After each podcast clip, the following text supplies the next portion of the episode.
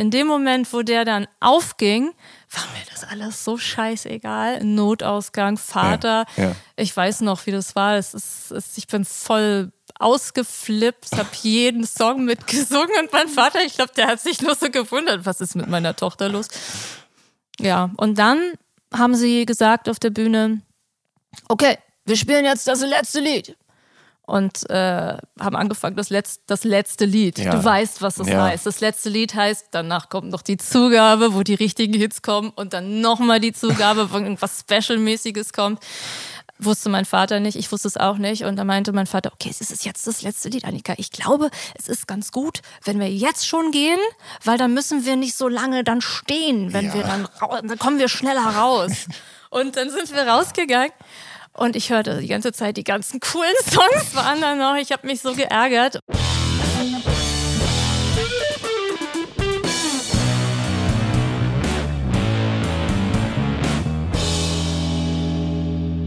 Hallo und herzlich willkommen zu Der Soundtrack meines Lebens. Ich bin Jan Schwarzkamp und ich werde euch in diesem Podcast auf eine musikalische Reise mitnehmen. Eine durch das tönende und klingende Leben meiner Gäste. Mal nerdig, mal erhellend, immer persönlich. Ein Austausch über Popkultur im Allgemeinen und ein Blick aufs Leben durch die Linse der Musik im Speziellen. Viel Spaß mit der folgenden Episode.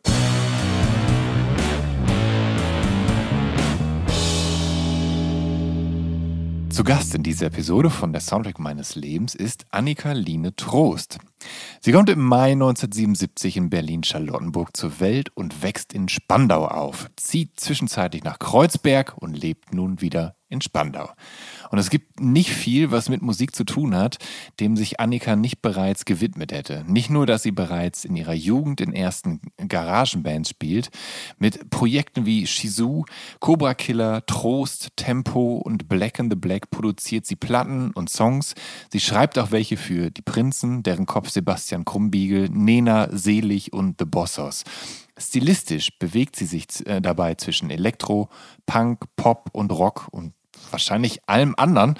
Als Journalistin, da schreibt und rezensiert sie Platten unter anderem für den Rolling Stone, betreut fast 14 Jahre lang eine Kolumne namens Plattentrost in der BZ. Annika hat auch ein Buch veröffentlicht. Für, äh, 75F, ein Buch über wahre Größe, in dem sie sich pointiert über ihr Leben mit großen Brüsten auseinandersetzt und wie unterschiedlich ihre Umwelt auf ihre ausgeprägte Physiognomie reagiert. Natürlich sind mir ihre Projekte Trost und Cobra Killer mal in die Quere gekommen, aber ein Ausrufezeichen hat Annika vor allem mit ihrer wöchentlichen Radiosendung Tanzhalle auf Radio 1 vom RBB gesetzt. Die ist das Aufwärmprogramm für den Samstagabend und Annika spielt dort von Hip-Hop über Soul und Funk und Punk und R&B und Garage Rock alles, was irgendwie groovt, von offensichtlichen Hits bis zu obskuren Leckerbissen, von alt bis neu. Annika hat einen erwachsenen Sohn aus ihrer Partnerschaft mit dem Schweizer Schlagzeuger Thomas Widler, der seit 1985 Teil von Nick Caves Band The Bad Seeds ist. Und mit ihrem Partner Sebastian Rode betreibt sie die Kommunikations- und Designschmiede Firma Freimaurer, die unter anderem... Freimauer. Fre ja, Freimauer. Ja, ist aber Ja. Klassiker, also passiert Stimmt. öfter. Stimmt, da habe ich mich gerade verlesen. Freimauer. Das ist das Licht. Ja, ja. Die unter anderem Artworks und Merchandise und äh, CIs für Künstler wie Rammstein, Afrop und Sido sowie circa alle Major und diverse Indie-Labels designt hat. Und mit Rode hat sie zwei weitere Söhne. Annika ist, ähm, ja, Annika und er sind die Definition dessen, was man wahrscheinlich findet, wenn man im Duden unter Power Couple nachschlägt. Und jetzt freue ich mich ungemein, Annika Line Trost hier in der Soundtrack meines Lebens begrüßen zu dürfen. Hallo Annika. Hallo. Sch- Schön, dass du da bist. Danke, danke schön, dass, äh, dass du das so schön gerade äh, vorgetragen hast. Also ich, es war selber, es war ganz schön viel selbst für mich, obwohl ich ja, Ja. dabei war. Ja. Bei den meisten Sachen jedenfalls. Aber du bist auch schon so wahnsinnig lange dabei, dass sich da einfach einiges anhäuft. da sammelt sich was an, ja. Dann doch. War man doch nicht ganz so untätig in seinem Leben, wie es Hm. einem manchmal vorkommt. Ne? Ähm, aber das, was das alles im Detail ist, das werden wir jetzt so nach und nach äh, durchkauen, denn äh, es hat ja vor allem in deinem Leben wahnsinnig vieles mit Musik zu tun und zwar von, von diversen Seiten. Ähm, aber lass uns ganz kurz mal in der Gegenwart verharren, denn die Agentur, die du äh, mit deinem Partner, die ist schon das, was dich momentan vornehmlich einspannt, richtig? Also dort macht ihr so Designs, CIs, Logos und so weiter für, ja, nationale und internationale Bands. Ähm, wie sehr bist du da involviert eigentlich? Also ich bin ja keine Grafikdesignerin. Mhm. Äh, er ist Grafikdesigner. Der kommt ja. so aus halt aus Hamburg und ja. ähm, hat früher in dieser Hip Hop ähm, Ecke da in Hamburg, so Almsbusch und sowas ja. alles. Ne? Da, da ist er, also er hat seine allererste Rechnung an, ähm, wie heißt er? Jan Delay geschrieben und, ja, und, mit okay. Sammy gesprüht und ja. so, mit Sammy Deluxe. Und dann kam er halt nach Hamburg, äh, von Hamburg nach Berlin, als wir ja. uns kennenlernten. Und äh, da kam das halt einfach so zusammen. Ne? Also ich, ich hab, ähm, ich weiß ja, wie das als Künstlerin, als Musikerin oder generell so ist, wenn man ein Plattencover haben möchte. Und konnte dann bei seinen Jobs immer ganz gut so so ein bisschen vermitteln, weil ich äh, das oft sehr nachfühlen konnte, was die Kunden, äh, sage ich jetzt mal an Anführungszeichen, also die, die, die Musik wollte. Ne? Und mhm. das hat toll funktioniert und dann haben wir uns so zusammengeschlossen. Meine Aufgabe sind da meistens so die Konzepte. Ich sage immer, ich ja. bin der Hierophant. Das der ist, so, das ist ja. so eine Tarotkarte, ja. die Nummer fünf. Ja.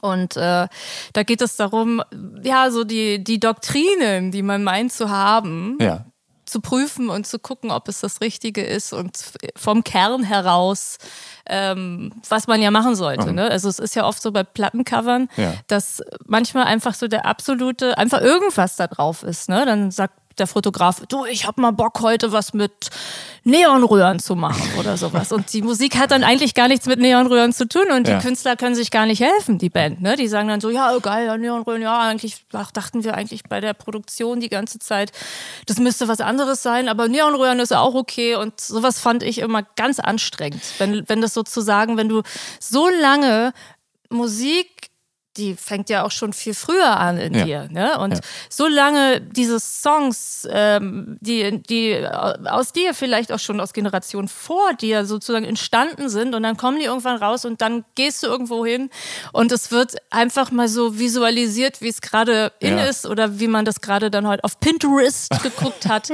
Und um da einfach Leuten zu helfen und vor allem der Musik zu helfen, das richtige, der, dem Ton zu helfen, das richtige Bild zu kriegen. Das ja. ist das Bild auch, was der Künstler möchte. Also wo der Künstler sich wirklich aufgehoben hm. fühlt mhm. und sagt, ja, das ist es, das äh, macht mich sehr glücklich.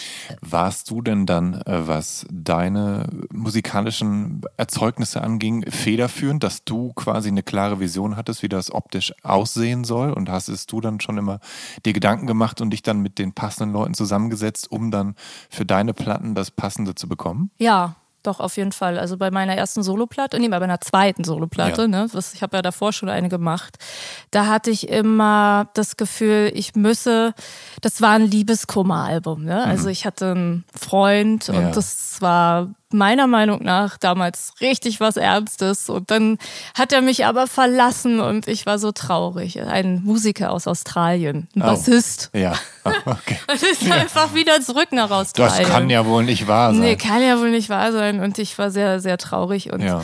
habe dann immer gedacht, irgendwie hatte ich das Gefühl, ich müsste mit einem Schwan auf das Cover. Mhm. Ich dachte irgendwie, ich und ein Schwan sitzen am Tisch. Ich weiß auch nicht warum, aber es musste, es sollte ja. ein Schwan sein und das wurde dann umgesetzt von, von den Fotografen, die ich dann zum Glück gefunden habe. Die, die haben dann haben wir auch ein, oh Gott, der arme Schwan, aber es gibt ja so Schwäne, die mhm. sind zahm und werden dann gerne mal fotografiert. Also und die hatten ähm, ne, da statt einem Tisch eine Krankenhausliege hingebaut. Und jetzt sitze ich da mit dem Schwan auf der Kranken Krankenhausliege und wir haben gekuschelt. war, der, war der Schwan denn zahm? Weil Schwäne können doch ganz schön. Ja, also doch, zu mir ja. war der sehr zahm. Ja. Äh, und der Hintergedanke war ja, weil ja. Ähm, Schwäne monogame Wesen sind, die dann, wenn sie mhm. zusammenkommen, dann wohl auch zusammenbleiben. Ah. Und dann gibt es ja auch noch die Geschichte vom hässlichen Entlein, ne? ja. Wo dann, ne, äh, die Enten dann alle und ja. also ich wollte damit auch ja. so ein bisschen ausdrücken, dass der Typ halt kein Schwan war, sondern vermutlich eher eine Ente oder so. Aber so, auf jeden Fall kam das Cover dann ganz gut an. Also äh, das hing ja auch auf Plakaten dann in, Ja. in mehreren Städten hier rum und alle haben dann gesagt, ach du bist die mit dem Schwan. Das hat sich anscheinend eingeprägt. Das, Ja. ist, doch, das ist doch gut. ich also habe ja auch wichtig. die BZ-Kolumne übrigens wegen des Schwans bekommen. Tatsächlich. Ja, das ist eine ganz bekloppte Geschichte. Soll ich die einfach mal vordroppen, wenn, wenn, wir jetzt wenn, beim wenn Schwan du, wenn, sind? Wenn du magst, dann. Ähm, das war dann auch die Zeit, als die Vogelgrippe das erste Mal nach Deutschland kam. Und die ersten Tiere, die verendet sind, waren zwei Schwäne vor Rügen. Ja.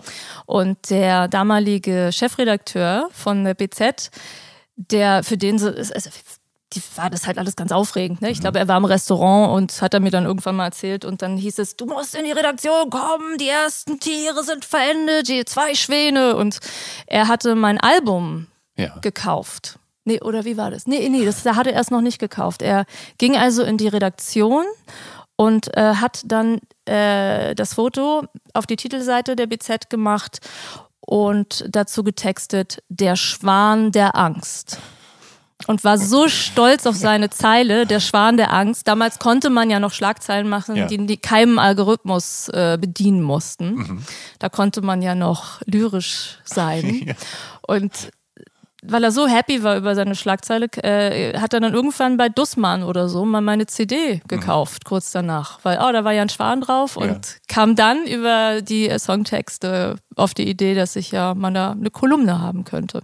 Das ist doch nicht Der schlecht. fand Da, die Texte gut. da hast du Glück gehabt. Über die Kolumne möchte ich natürlich nachher noch äh, ausgiebig mit dir Bloß wegen reden. des Schwans jetzt so. Aber ähm, um in der Gegenwart zu verharren, ähm, Ja, ähm. Cobra Killer und Trost. Immer im Jetzt sein. Die sind ja, ja, wir kommen, wir kommen gleich auf jeden Fall noch in die Vergangenheit. Ähm, aber äh, Cobra Killer und Trost, die liegen ja, habe ich den Eindruck, so ein bisschen seit den Nullerjahren brach oder zumindest sind seitdem keine aktuellen Tonträger mehr erschienen, wenn ich mich nicht täusche. Ja, ich weiß gar nicht, wann war denn das letzte Cobra Killer Album? Wann war denn das? Da, war, das nicht, gar nicht. war das nicht Anfang der Nullerjahre? Uppers and Downers. Das, du Ähm, musst es besser wissen als ich. Ich habe es jetzt nicht notiert. Es könnte sein, dass es 2009 war. Vielleicht war es aber auch 2010. Oh, na Aber, gut, dann sind wir- die Nuller schon. Wir haben mal noch einen Ausflug ins Theater gemacht. Ja. Wir haben äh, die Nibelungen vertont. 2015 Ja. in Dresden Ja. Am Schauspielhaus. Aber das ist, ist das, würdest du, also bist du nicht mehr so richtig aktive Musikerin oder ist, weil, aber eigentlich ist ja weder dein Soloprojekt noch Cobra Killer so richtig, also so richtig beendet ist das nicht. Das Nee. existiert schon weiterhin. Ja, ja, ich bin ziemlich zäher Brocken, würde ich mal sagen. Also ich schmeiß nicht so schnell hin, aber es, Ja. ich muss, es muss aber auch nicht die ganze Zeit weitergehen. Also Ja, ja. Also wir haben uns nie aufgelöst Mhm. und Cobra Killer existiert. Ähm, dieses Jahr f- 2023 feiern wir auch 25-jähriges Bestehen. Ja. Sogar. Ja. Vielleicht kommt da ja auch noch mal was. Also es könnte schon sein. Das kann ich Ja. mir sehr gut vorstellen. Aber ste stehst, Aber- stehst du gerne auf der Bühne oder vermisst es tatsächlich, wenn du nicht auf der Bühne stehst? Also es ist so, wir waren ja wirklich mit Cobra Killer damals, wir haben ja auf allen Kontinenten gespielt. Ne? Also wir sind ja, Ja. absolut in der Ja. Weltgeschichte rumgefahren, geflogen meistens sogar. Ne? In den Zeiten von, wir, wir, wir fingen, also dann kamen ja irgendwann diese Billigfluglinien Mhm. und wir mussten dann immer mit den beklopptesten Verbindungen in, in, der, in der Weltgeschichte herumfliegen. Ja. Und ähm, das war cool. Ne? Also das ist toll, in allen Städten gewesen zu sein auf der, auf, auf der Weise. Aber ich hatte ja dann auch irgendwann mein erstes Kind schon, Ja. ne? Sturm. Und den musste ich halt immer zurücklassen. Und wenn dann wieder diese Angebote kamen, habt ihr Lust nach China zu kommen? Ne? Habt, wollt Mhm. ihr in China spielen? Dann dachte ich, ja, irgendwie China war ich noch nie, wäre ich jetzt auch nicht auf die Idee gekommen, aber warum nicht? Ist doch toll. Ja. Aber irgendwie war es dann auch immer so traurig, Stomi Ja. zurückzulassen. Ne? Ja. Der hat mich dann meistens zum zum Flughafen gebracht und ich habe dann immer gesagt, ich bringe dir ein Auto mit oder ein Mo- Motorrad und Mhm. so und dann hat er manchmal geweint und hat gesagt, ich will doch gar kein Motorrad und so. Also so Spielzeugmotorrad. Ja, ja, ne. Das war immer auch ein bisschen traurig und die Art und Weise, wie man da dann auf Tour auch behandelt wurde, ne? in dieser sehr männlich, äh, sexistisch Ja. geprägten ja, Musikszene ja auch. Also Ja, die gesamte Welt ist ja so, aber Also gerade im Musikbereich war das ganz stark. Und wenn, wenn man dann Lust darauf hat, das zu machen äh, und dann vor Ort eigentlich immer seines eigenen Spaßes beraubt wird und alles erklären muss, warum man das jetzt so macht und so mhm. macht. Und äh, das, das war irgendwie dann nicht mehr so witzig. Und in dem Moment, wo ich dann andere Aufgaben bekommen habe durchs Leben, was das Leben hat mir ja dann zum Beispiel das Schreiben vor ja. die Füße geschmissen und gesagt, mach. Oder dadurch, dass ich dann meinen jetzigen Partner ne, mhm. kennengelernt habe und wir die Agentur gemacht, gegründet haben und ich ja dann auch größere Geschichten dann auch geschrieben habe. Ich habe ja Twiggy interviewt Cute und Marion Faithful. Das war alles viel aufregender, als nochmal mit äh, Ryanair nach Madrid zu fliegen, um da irgendwie ja. scheiße behandelt zu werden. Ne? Also von, von den Leuten vom, vom Club, von den, von den Typen. So. Mhm. Die Konzerte haben mir wahnsinnig Spaß gemacht mit den Leuten. Ja. Also das, ja. das schon. Aber das Ganze drumherum hat es einem ganz schön schwierig gemacht. Aber es ist tatsächlich ja auch so, dass du MusikerInnen und ähm, in, in Presseangelegenheiten und, und Textfragen berätst und unterstützt und vertrittst und, und so. Ist, ist das auch ein, also ist es dazu auch gekommen, weil du so ein Erfahrungsreichtum hast und weil und im Zweifel dann auch nicht teilweise nicht so gut behandelt wurdest, dass du heute mit jungen MusikerInnen zum Beispiel äh, arbeitest und die aufklärst, welche, welche Fehler sie im Zweifel nicht machen sollten oder was sie sich nicht gefallen lassen sollten? Ähm, also es ist so, dass ähm, der, der, der durch, ich habe das alles am eigenen Leib erfahren. Ja, also es mhm. ist mir wirklich in, in, Haut und Haar übergegangen und ja. ich, ich kann solche Reak äh, Situationen schon manchmal riechen oder ja, wittern, ja, ja, so. Und ich kann dadurch sehr viele verhindern. Die meisten beruhen aber auch tatsächlich auf Missverständnissen. Und eigentlich betätige ich mich da eher so als Vermitt Vermittlerin mhm. zwischen beiden Seiten, weil ich kenne ja auch die Seite der Journalisten. Ja. Und ich weiß, dass eigentlich hast du gerade die viel schwierigere Aufgabe als ich. Ich muss ja einfach hier nur antworten und ja. so weiter. Und eigentlich hättest du ja die ganze ja, Arbeit. Ich, ich habe die Verantwortung, dich vernünftig zu behandeln und quasi. Du musst ja, immer gucken und dann die nächste Frage stellen. Und das wissen aber Leute, dann die auf der Seite sitzen, oft gar nicht. Ja Ne, die denken, was fragt der so doof? Mhm. Und dann, manchmal fragt man ja auch ein bisschen, in Anführungszeichen döver, um ja. dem anderen die Möglichkeit zu geben, was Schlaues zu sagen, mhm. weißt du? Und wenn man da dann vermitteln kann, kann man, kann ich, äh, konnte ich schon jedenfalls ja. ein paar Mal ganz gut äh, Sachen auf die Beine stellen, die sonst gar nicht passiert wären. Das allerdings auch eher mit nicht jungen Leuten, sondern eher mit alten, alten Hasen im Geschäft. Also ich arbeite vor allem für richtig große Popstars. Ähm, du hast mit 75F ein Buch darüber geschrieben, wie es ist, mit großen Brüsten leben zu müssen. Hat dir deine Physiognomie äh, viel Sexismus beschert oder hast du die Musikszenen, in denen du dich rumgetrieben hast, dann auch im Idealfall als Safe Space dann erlebt? Ja, sollte man ja meinen, dass gerade die Underground-Kultur so eine Art Safe Space ist. Aber, aber leider ist es ist ja oft auch gar nicht, so. Ist es leider auch ja, nicht. Ja. Aber we weniger wahrscheinlich oder anders als äh, vielleicht im, im, im, im anderen. Ne? Mhm. Also wenn man jetzt im Schlagerbereich gewesen wäre oder sowas. Ne? Ja. Also schon. Äh, ich habe ja nicht, meine Brüste sind zum Glück, also falls jetzt jemand auf das Foto guckt, ja. was es ja immer zu diesem Podcast ja, gibt ja. und sich denkt so, hä, große Oberweite und so. Ich, also die wurde bei jedem Kind ein bisschen kleiner. Das was? wusste ich aber damals noch nicht und das Buch handelt von der Zeit davor. Ja. Ja. Aber was natürlich dann im Endeffekt wahrscheinlich auch eine gute Sache ist, weil es dein Leben wahrscheinlich erleichtert. Also ich habe mich darüber sehr gefreut. Ja. Ne? Also ja. dass es, äh, dass sie weniger wurde, weil mir dann auch auf einmal Konfektion gepasst ja, hat. Ja. Ne? Also ich konnte ja keine Bluse zumachen früher. Mhm. Und, und das hat mich sehr eingeschränkt. Keinen Sport treiben. Ja, also wenig, weniger. Also, ja. Oder also, zum Bus eilen. Ja, und viele Leute dachten halt auch, das wäre Silikon. Damals, ähm, heute sind ja die Brüste eher größer geworden. Also so vom, vom äh, ich weiß nicht, woran das liegt. Ich, Also ich habe da schon ein paar ist das, Vermutungen, ist, aber. Ist, ist das so, dass tatsächlich das durchschnittlich äh, Brüste größer werden ja. dieser Tage? Ja. Ich meine, dass ich davon gehört habe und dass es eventuell damit zusammenhängt, dass Hormone in Lebensmitteln Richtig, sind. Richtig, besonders auch in Fleisch, weil man die Tiere ja. damit füttert. Ja. Aber es kann bei mir daran nicht gelegen haben, weil ich bin seit meinem zwölften Lebensjahr Vegetarierin.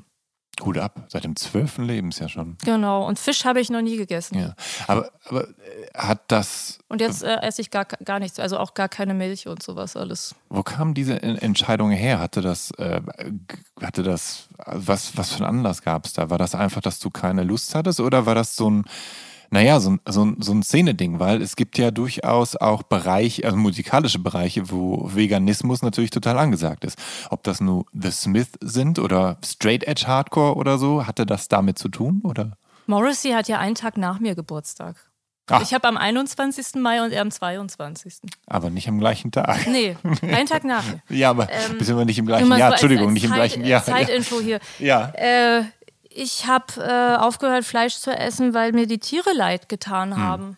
Und ich das als grundlegend falsch empfunden habe, Tiere zu essen. Ja. Also das, ich, das ist, war für mich so absurd, ja. Fleisch zu essen. Ja. Dass, es, dass es überhaupt gar kein Problem war für mich. Das, das hat, ist ganz natürlich, mhm. hat es aufgehört. Ja. Dass ich das, ich habe einfach stattdessen die anderen Sachen gegessen. Okay. Ja, also ich. Oder mache ich immer noch, ne? Also.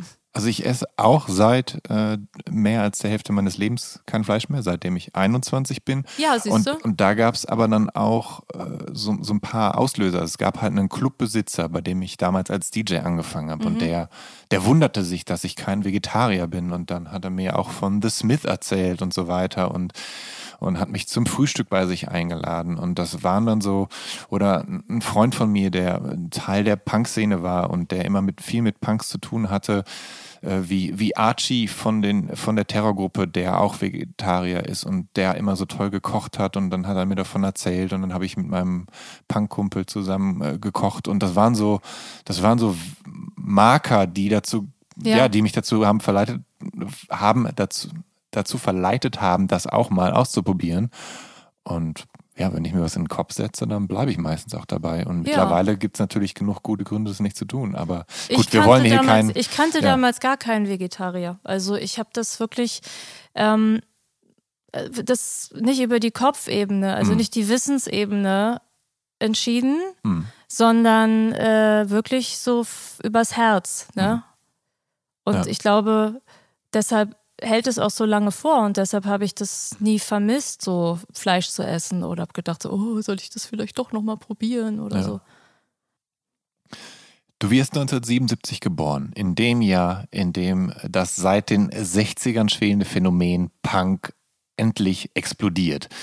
Und es ist unverzichtbar, dass wir da gleich noch drauf zu sprechen kommen, aber Lass uns erstmal so am Anfang jetzt beginnen. Du wächst im Stadtteil Spandau auf und äh, im Herzen des damaligen Westberlins.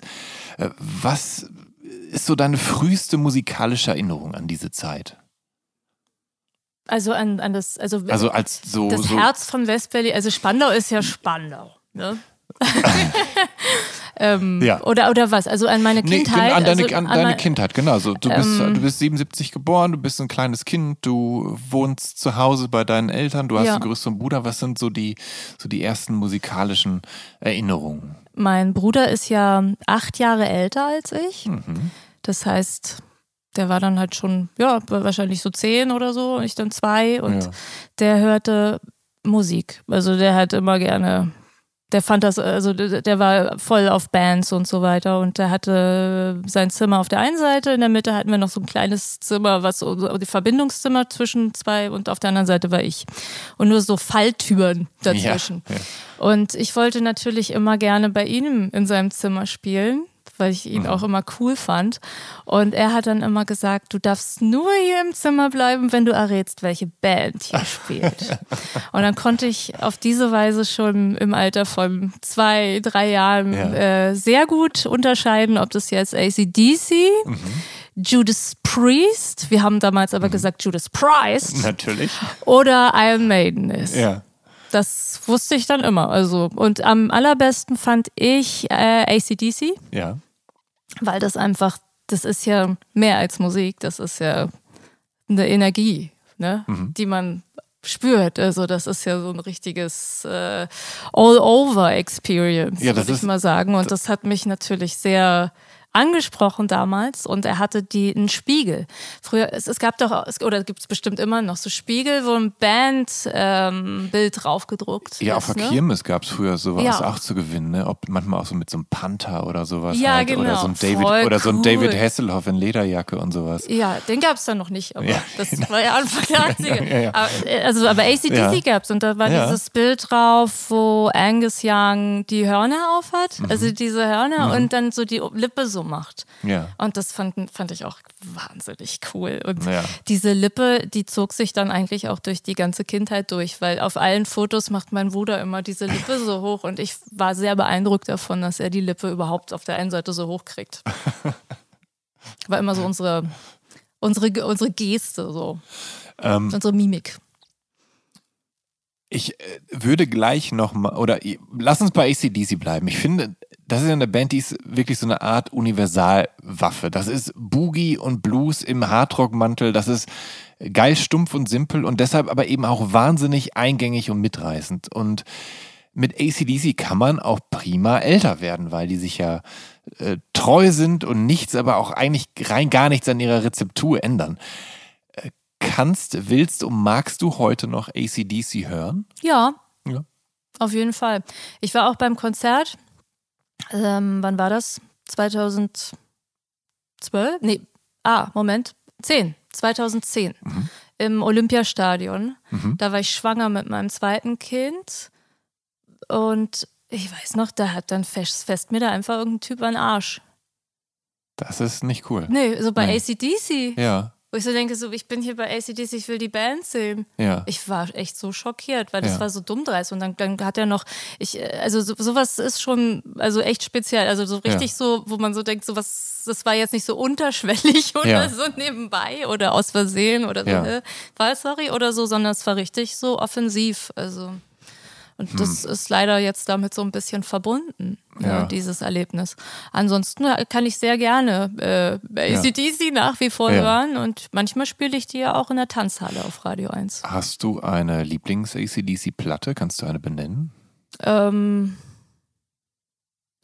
Ich, für mich hängt Musik gar nicht so doll am Tonträger. Mhm. Ich meine, wir haben vorher auch ja auch schon darüber geredet. Ich habe eine ganz große Plattensammlung. Mhm. Ja? Also es, äh, ich habe immer Platten gekauft, mir zu Weihnachten gewünscht und mhm. Platten ähm, mitgenommen, wenn ich sie irgendwo gefunden habe, weil ich dachte, die müssen jetzt mit aber nicht wegen der Platte, sondern wirklich wegen der Musik. Und die Musik ist für mich auch eigentlich nicht nur die Musik, sondern das, was sie in mir auslöst. Ja. Deshalb ist, ist das alles eine ganz krasse Verschmelzung für mich, mhm. dass ich sowas immer gar nicht so richtig festmachen kann, weißt du, mhm. so wie Lieblingsplatte, es gibt bei Radio 1 ja auch diese ähm, Sommersonntage, mhm. wo man immer die ähm, einzelnen, die einzelnen so, Songs sowas ranken Thema, muss. Ja. Und, dann, und dann Ranking. Aha. Ich kann da nicht mitmachen.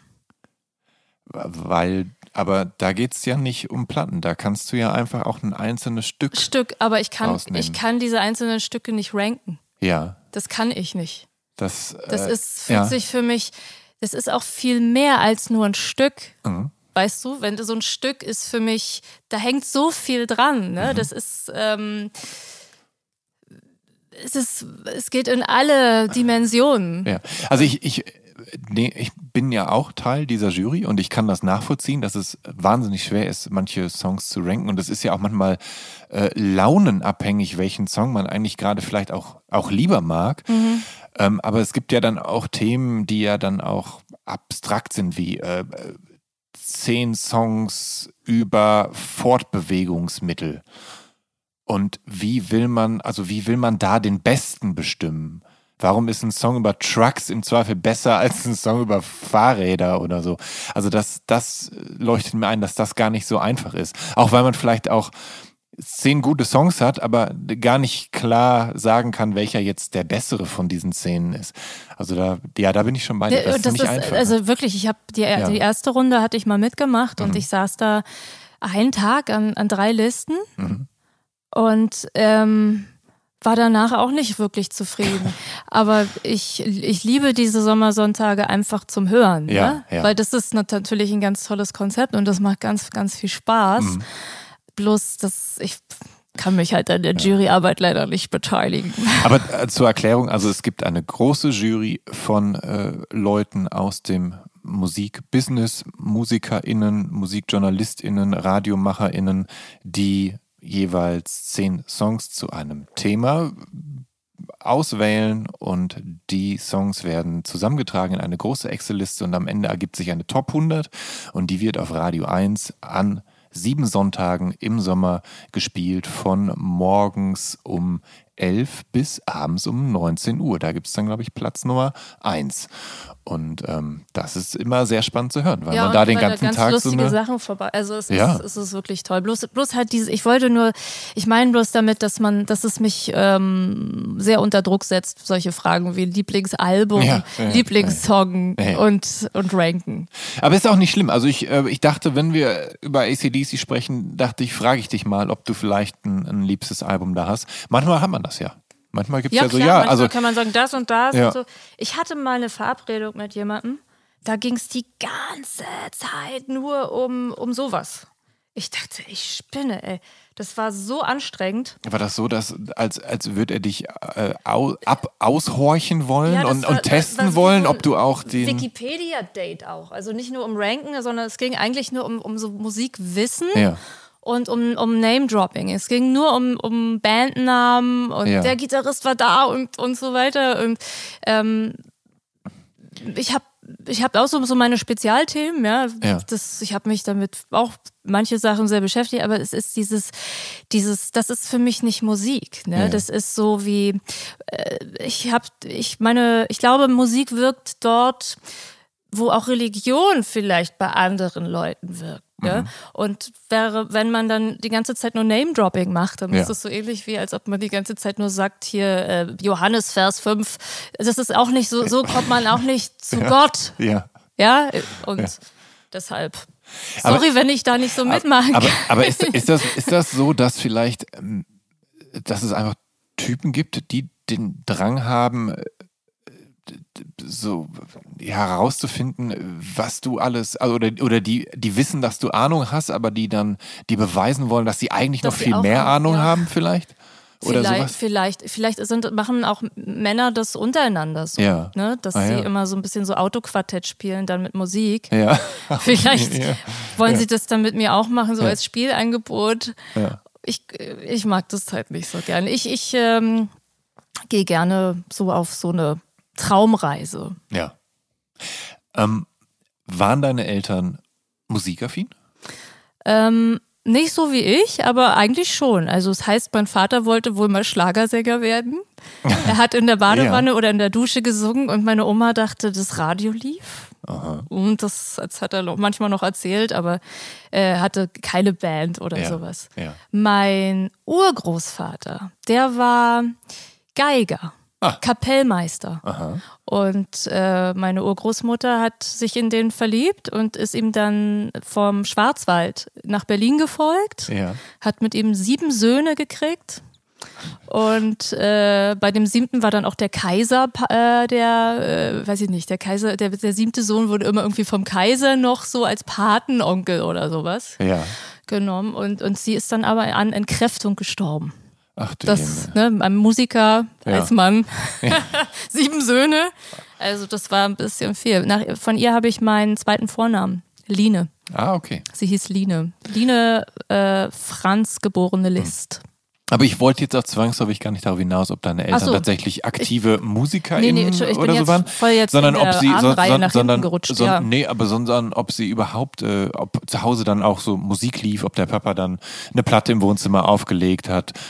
Mein Vater hatte ganz lustige, ich weiß nicht, also er hat, äh, die wollten in den 60s wohl nicht die Stones hören, Mhm. sie, weil das haben ja alle gemacht. Sie haben ähm, Dixieland gehört. Okay. Chris Barber. Ja. Und ähm, sonst mochte mein Vater gerne äh, hier, wie heißen diese? Die Dire Straits. Sowas. Der mochte natürlich. gerne so softes Ja. Gesäusel, so ein bisschen. Ich, es gibt ja auch Leute, die, glaube ich, beschreiben Dire Straits als Dead Rock, nicht wahr? Ja, ja, so passt ja auch dann. Ja, Ja, genau. ja. Dead Rock, genau.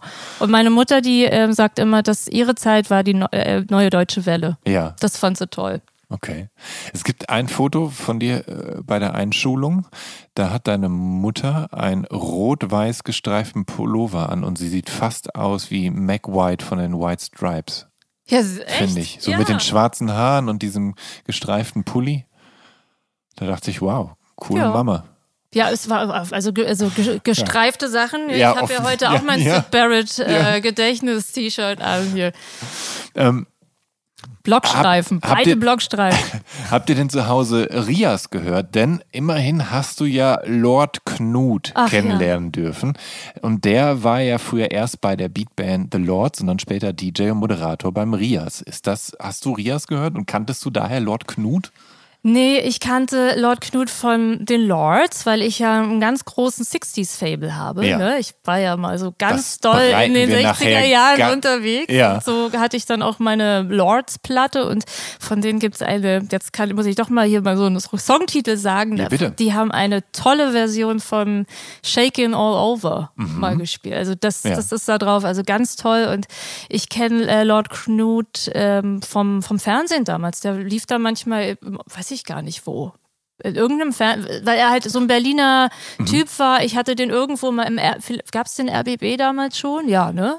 Wahrscheinlich, ne? Den, gibt's den RBB nicht erst na, seit nach der Wende? Nach der Wende, ne? ja, vorher war es doch. Ich, ich habe ihn irgendwo Aber mal ich im mir, ich Fernsehen bin mir gesehen. aber, ich bin mir, ich kann's, ich bin's, bin mir aber auch nicht sicher. Ich will hier muss den keinen- irgendwann mal Ja, gesehen haben und ja. dachte, wer ist das denn? Und ähm, als ich dann diese Kolumne hatte in der BZ, dann war das meine Idee, mal mit ihm zusammen Ja. so, ein, so, ein, so ein Zusammenkommen zu machen. Und da haben wir uns sehr angefreundet, Ja. sage ich mal. Er, er kam dahin und ähm, mit einer, seiner Sonnenbrille und hat dann irgendwie, haben wir das Inter, also wir haben zusammen so ein Gespräch geführt, was ich dann später dann einen Artikel draus gemacht habe und dann hat er mir später erzählt, das habe ich natürlich nicht reingeschrieben. Ja, also, kann man ja hier niemand sagen, aber vorhin habe ich mir erstmal ein achtet Paper geklinkt. hat er gesagt, und hast du Lust, ein bisschen Strandkorb zu fahren? Dann sind wir in seinem paradiesrotfarbenes Cabrio gestiegen und Ja. ein bisschen den Kudamm hoch und runter gefahren und er halt irgendwie auf seinem achtel Paper, Microdosing. Ja, ja. Er hat gesagt, wir waren ja blöd. Die ähm, Stones und alle haben gekifft und Ja. was haben wir gemacht? Wir haben uns zugesoffen. Ja. Ist ja kein Wunder, dass da keine guten Songs bei rumkommen. Das ist aber eine sehr ehrliche Einschätzung von ihm. ja, der war Ja. eh so ein ehrlicher Ja. Typ. Ja. Mochte den gerne. Der hatte mich dann auch mal zum Spargelessen eingeladen bei ihm in seinem Bungalow im Zehlendorf wohnte der und Ja. dann war da auch noch äh, Max Rabe. Ja, Ja, war mal, ich habe mal bei Lord Knut Spargel gegessen mit Max Rabe. das ist ja eine Kombi. Ja, auf jeden Fall. War aber nett. War nett. Also, Ja. war sehr nett. Das glaube ich.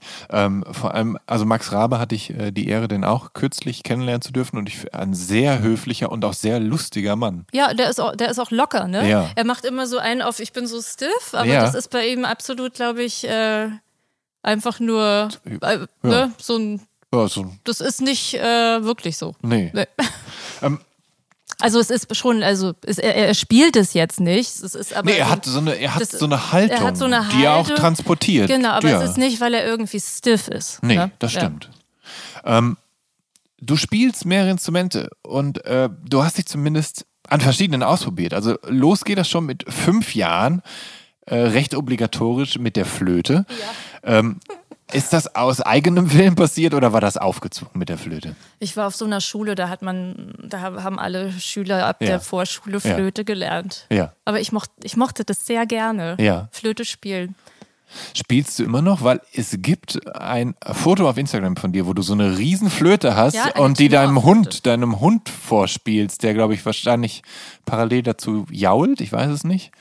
Ich äh, spiele die nicht mehr leider. Aber Nee. ich würde gerne wieder. Ja, und also, das, also und du hast Tenorflöte dann gespielt oder was diese? Genau, ich hatte ähm, in der Schule, das war eine Schule, also so eine normale Berliner Grundschule mit einem cholerischen Lehrer, der immer alle angebrüllt hat. Mhm. Ach, wie schön. ja, richtig toll. Also da lernt man schon ähm, im Grundschulalter ähm, zuzusehen, wie manche Leute fertig gemacht werden ne? Ja. und nicht einzuschreiten. Also schrecklich, ganz schrecklich. Ich denke ganz oft daran zurück.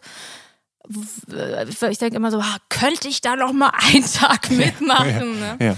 Aber ja, aber, aber die, die Musik war toll, da äh, konnte man äh, Flöte spielen. Mhm. Sechs Jahre lang habe ich das gemacht. Und dann Tenorflöte, auch ab der dritten, glaube ich. Ja, wenn man so ganz klein ist, kann man die, glaube ich, gar nicht spielen, weil die ja viel zu groß ist und die Ja. auch die kleinen Finger ja gar nicht an die Löcher Ich weiß ja auch gar nicht, ne? wie ich das gemacht habe. Also jetzt, ich denke mal auch, wenn ich diese, ich habe mir ja irgendwann die Tenorflöte da von dem Foto gekauft, weil ich dachte, ich spiele mal wieder ein bisschen. Ähm, denke ich mir auch so krass, wie habe ich das früher gemacht? Aber hat geklappt. Und ich war auch in der Orchestergruppe. Mhm. Und äh, diese Dreistimmigkeit, ne, das fand ich toll. Da saßen dann die erste Stimme hier, Mhm. also wie in so einer Reihe nach hinten, ne, immer zwei nebeneinander und Ja. dann in der Mitte die zweite Stimme und dann die dritte Stimme. Und dass jeder was anderes spielt und zusammen klingt es dann ganz toll. Ja. Das fand ich äh, richtig cool. Dass es so ein, so einen Zusammenklang gibt Ja. von, von anderen Stimmen. Ähm, du hast irgendwann dann auch noch angefangen, Klavier zu spielen. Da warst du äh, sieben. Ja, genau, Äh, das hat- gehörte hat- auch in diese ja, Schule das da gehörte dazu. Man dazu, konnte sich ja. ab der dritten Klasse noch so ein Extra-Instrument Ja. aussuchen und dann hatte ich die Klavierlehrerin, die war ein bisschen verrückt, die sehe ich manchmal noch durch die Altstadt Spandau laufen. Ja. Die gibt's noch. Die war immer so, die hat immer behauptet, ihre Nachbarn möchten sie vergiften und meine Mutter sollte dann immer an ihren äh. Lichtschaltern riechen. Ob die komisch riechen und ob die Nachbarn ihr da irgendwas äh, durch. Äh, Oh, das ist aber sehr paranoid. ja, aber ich fand das äh, Ja. toll, auch mal solche Menschen kennenzulernen. Ja. Also ich habe mich bei ihr immer sehr wohl gefühlt. Okay. Die hat auch immer so ein Pikolöchen Ja. also auf dem Klavier gehabt. Aber, aber war denn dann die Lehrerin quasi diejenige, die dich dazu animiert hat, Klavier zu spielen? Oder gab es einen, einen musikalischen Impuls, dass du dachtest, ach, Klavier wäre eigentlich ein schönes Instrument, das habe ich in dem und dem Lied gehört, so möchte ich das auch können. Nee, man konnte sich das aussuchen. Ja. Es gab entweder Geige, wo ich gar keinen Zugang zu hatte, Ja. Gitarre, das hat mein Bruder schon gespielt, oder Klavier. Und dann habe ich Klavier genommen, weil ich weiß gar nicht warum, weil es so schön groß ist. Hm. Ja. Ich habe immer so einen so einen Hang zu großen Instrumenten. Ja. Die Tenorflöte ist Ja. eine relativ große Flöte und was mich dann aber irgendwann gelangweilt hat beim Klavierspielen, waren dann die Songs, weil ich, Ja. ich mochte die Musik nicht, die ich da gespielt habe. Die Ja. waren, das war nicht so schön. Das waren immer so extra Lehrstücke Ja. und mit total uncoolen Namen. Die hießen dann so wie Im Gärtchen oder Der Clown. Und ich wurde dann schon sehr früh so ein bisschen pubertär. Mhm. Das ging bei mir sehr früh los. Wahrscheinlich schon als Baby, aber so, so dann irgendwann aber erst so richtig, so mit zehn oder neun oder so. Und dann war, konnte ich da nicht hingehen. Ich, ich habe da wirklich Identitätsprobleme gekriegt, dann dahin zu gehen und äh, Ja. der Clown zu spielen. Jetzt es ist ja auch, es ist ja eigentlich auch schade, ne? Also dass man dann eh- tendenziell eher so halt so, so, so Volkslieder, Lehrstücke dann äh, spielen muss oder im Zweifel äh, was Klassisches oder was von klassischen Komponisten, anstatt dass man auch einfach mal so, so ein Boogie-Woogie oder sowas lernt. Ne? Das Ja. wäre doch, also das wäre doch mal viel interessanter und ich viel glaube, lockerer und Heutzutage machen sie das auch alle ganz Ja. anders. Ne? Ich glaube, Ja. heute gibt es das alles anders. ja. dass man dann sowas hier oder dieses andere Stück da, wie heißt das hier, dieses von den äh, von Tears for Fears, dieses Mad World, World, oder sowas. Ich glaube, das ist auch so ein klassisches Klavierstück jetzt. Und das ist doch, das ist doch toll. Also wenn ich das jetzt auf dem Klavier spielen könnte, das wäre doch toll. Also da würde ich mich freuen. ja. Aber du spielst hin und wieder, setzt du dich ans Klavier und ganz melancholisch und spielst der Clown. Ja, der Clown oder im Gärtchen. Oder im Gärtchen. Ich habe dann aufgehört und mit Schlagzeug angefangen. Ich weiß noch, sie war schockiert, meine Klavierlehrerin. Ja, du bist zwölf, als du Schlag mit dem Schlagzeug anfängst. Und der Haken am Schlagzeug ist ja, dass das eins der aufwendigsten, kostspieligsten und lautesten Instrumente ist. Woher kam dein Interesse dafür? Ja, genau. Wo kam das her? Ich weiß es nicht. Ich hatte. Ich wollte einfach Schlagzeug spielen. Ne? Ja. Hattest du schon The Who entdeckt mit Keith Moon zu dem Zeitpunkt? Ich glaube, das kam, ich weiß gar nicht, ob das zuerst kam oder das andere. Ich glaube, als, nee, als ich äh, Schlagzeug anfing, stand ich noch auf Punk. ja. Ne? Und da war, fand ich ja eher so Sid Vicious cool und der war ja der Bassist. Ja. Äh, woher kam das mit dem Schlagzeug? Ich glaube, äh, mein Bruder hatte ja eine Band. Ja. Der hatte so eine, so eine Hardcore-Band in- hier in Berlin. Aha. Der hat dann leider aufgehört, weil, oder er musste leider aufhören, weil er einen Tinnitus gekriegt hat. Und das Oh. fand er nicht so witzig. Ich meine, manche, viele Musiker haben Ja, das und ignorieren machen dann einfach, einfach ja. weiter, aber er konnte das nicht. Ihn hat das psychisch total fertig gemacht. Ja. Deshalb hat er echt. Und sie wollten gerade, äh, hatten sie die Möglichkeit, mit als Vorband von Sick of It All auf Europatour zu gehen. Tatsächlich. Mhm. Okay. Kennt man seine Hardcore-Band? einige Berliner Leute von damals, äh, also ist mir schon passiert, dass wir, als wir ein Cobra Killer Konzert hatten und, und Poster-Leute hatten, die Posters kleben sollten, dass wir einen viel besseren Deal gekriegt haben, weil die meinten, ey, du bist die Schwester von. Also da hatte das gekriegt, die hießen Red Spit. Das, die sagen mir tatsächlich leider nicht. Nee, nee, ja, nee, ja. ist auch lange her. Und Ja. es war halt wirklich gerade bevor es Ja. dazu hätte kommen können, dass man jetzt sagen könnte, okay, vielleicht kennt man es, äh, hat er halt aufgehört. Aber mit It All wäre natürlich super gewesen. Und da war ich aber manchmal im Proberaum Ja. und ich glaube, das Schlagzeug, also ich, da, da gab es jetzt so Double Bass und Ja, sowas, ja. das ist jetzt nicht so mein Ding, Nee. aber, aber irgendwie war es klar, dass ich das spielen muss. Und ähm, hat, ich hatte dann so eine Schlagzeuglehrerin, Aha. ja, die, die war cool. Aha. Sabine. Aha. Die hatte, äh, die, ähm, die kam dann mal in mein Zimmer, mein damals Ja. Kinderzimmer, alles voller Sex Pistols Poster. Und dann meinte sie, ah. Und auch, auch so Sid Vicious Ja. Einzelposter. Und dann meinte sie, "Mm, du magst ja so Sid Vicious, ne? Und ich so, ja. Und sie meinte dann, ist dir aber schon klar, dass der tot ist, ne? Aber, aber das ist natürlich ganz cool, dass du eine Schlagzeuglehrerin hattest, weil Ja. Schlagzeug ja auch, wie so vieles auch in der, in der Rockmusik und so ist, es ist ja schon eine Männerdomäne. Mhm. Und wenn man so die besten Schlagzeuger aller Zeiten aufzählt, sind es dann meistens auch Schlagzeuger. Dass es Schlagzeugerinnen dabei sind, ist dann äh, leider viel zu selten eigentlich. Voll. Dementsprechend hast du ja eigentlich total Glück gehabt, dass Ich du total tatsächlich eine Schlagzeugerin. Ich habe mir die auch nicht extra gesucht, so als Frau. Ne? Ja. Also die wurde mir über einen sch- ehemaligen Schulkameraden von meinem, also so, so einem Abi-Schulfreund von, von meinem Bruder ähm, so vermittelt. Ne? Ja. Und ich habe nicht extra nach einer Frau ge- gesucht. Ja. Aber ich hatte ich wirklich Glück und das könnte auch sein, dass diese Selbstverständlichkeit, also ich habe ähm, mich selber eigentlich auch nie so, so geschlechts, ähm, geschlechts, wie kann man das sagen, begrenzt empfunden. Also mir, ich habe mich nie darüber definiert, ob ich jetzt Mädchen oder, also ich hatte ja als Kind kurze Haare Ja. und hatte mich eher als Junge gefühlt, Ja. viele Jahre. Also Ja. ich wurde auch immer für einen Jungen gehalten. Ich habe jetzt nicht Fußball gespielt oder Aber mit Autos oder sowas. geskatet hast du. Ich habe ich bin geskatet und so weiter. Also deshalb, also dieses ganze Mädchen, dass, dass ich ein Mädchen bin, damit habe ich mich nie so beschäftigt Mhm. oder so und habe auch Musik ähm, nie als geschlechtsspezifisch empfunden, ne, sondern eigentlich genau im Gegenteil. Und für mich ist Musik ähm, ja eigentlich auch so, eine, so, so ein Ausweg aus diesem ganzen begrenzenden ja. Zeug, was es hier so gibt, ja, Ja. Quatsch, was, was man, womit man sich so hier die ganze Zeit beschäftigen muss. Und ähm, deshalb war das dann eigentlich eher so selbstverständlich, dass, dass, dass das eine Frau ist. Also das, das, das hat meine Selbstverständlichkeit wahrscheinlich noch bestärkt und, und dieser, dieser, diese Irritation, dass viele Leute das komisch fanden, dass ich als Mädchen Schlagzeug spiele. Das hat mich immer sehr irritiert, dass man, dass ich mich darauf angesprochen werde, was ich für ein Geschlecht habe. Du hast tatsächlich dann ja als junge Teenagerin, ähm, hast du als Schlagzeugerin in einer Band gespielt, die hieß The Sophisticated Troublemakers. Das war deine erste Band, Mhm. oder? Ähm, Schöner Name, ne? Ja, total. Ein bisschen, ein bisschen lang, aber auch ein bisschen äh, sophisticated. Ja. Ähm, wie hat sich diese Band entwickelt? Hattest du dann äh, Freundinnen, Freunde in der Schule, mit denen du dann. Ja, ich hatte eine Freundin, die hat Orgel gespielt. Mhm. Wir waren ja voll so auf 60s dann irgendwann, ne? Nach, nach Punk, also Ja. Punk-Rock, so 70s Punk-Rock, kam dann bei mir schnell, kamen schnell die sech- 60er Jahre so. Mhm.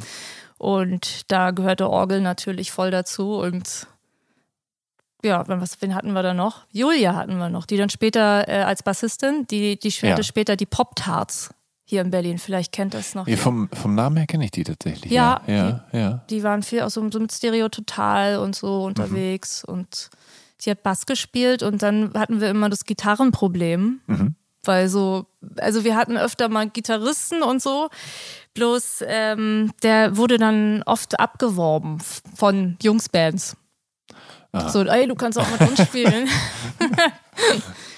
Ähm, es gibt Kinderfotos von dir, wo du als ganz jung, also eine ganz junge Teenagerin bist und mal trägst du Docs und eine mit Domestos gebleichte Jeans und mal skatest du und dann trägst du ein T-Shirt von Guns N' Roses. Und es soll sich ergeben, diese Menschen, die schon cool geboren wurden. Bist du cool geboren und hast du, oder hast du so dein, dein Stilbewusstsein und deine, deine Coolness, hast du dir die hart erarbeitet? Also, das ist, also ich Also du- habe du- ein Stilbewusstsein und Coolness. Ja, hast Damit du dir, hast ich du ja dir, jetzt erstmal klarkommen. ja, ich, hast du Ja. dir hast du dir das, also ich, ich finde das bemerkenswert, dass du so als, als junges Mädchen schon, schon so, so, so cool wirktest, so mit deinen Dogs und den, und den Chucks und eben dieser gebleichten Hose und so und halt Guns N' Roses T-Shirt. Ähm, wenn, wenn ich Fotos von mir als Teenager sehe, dann, dann bin ich, oder als noch, teilweise noch bevor ich, also du warst ja noch jünger als Teenagerin.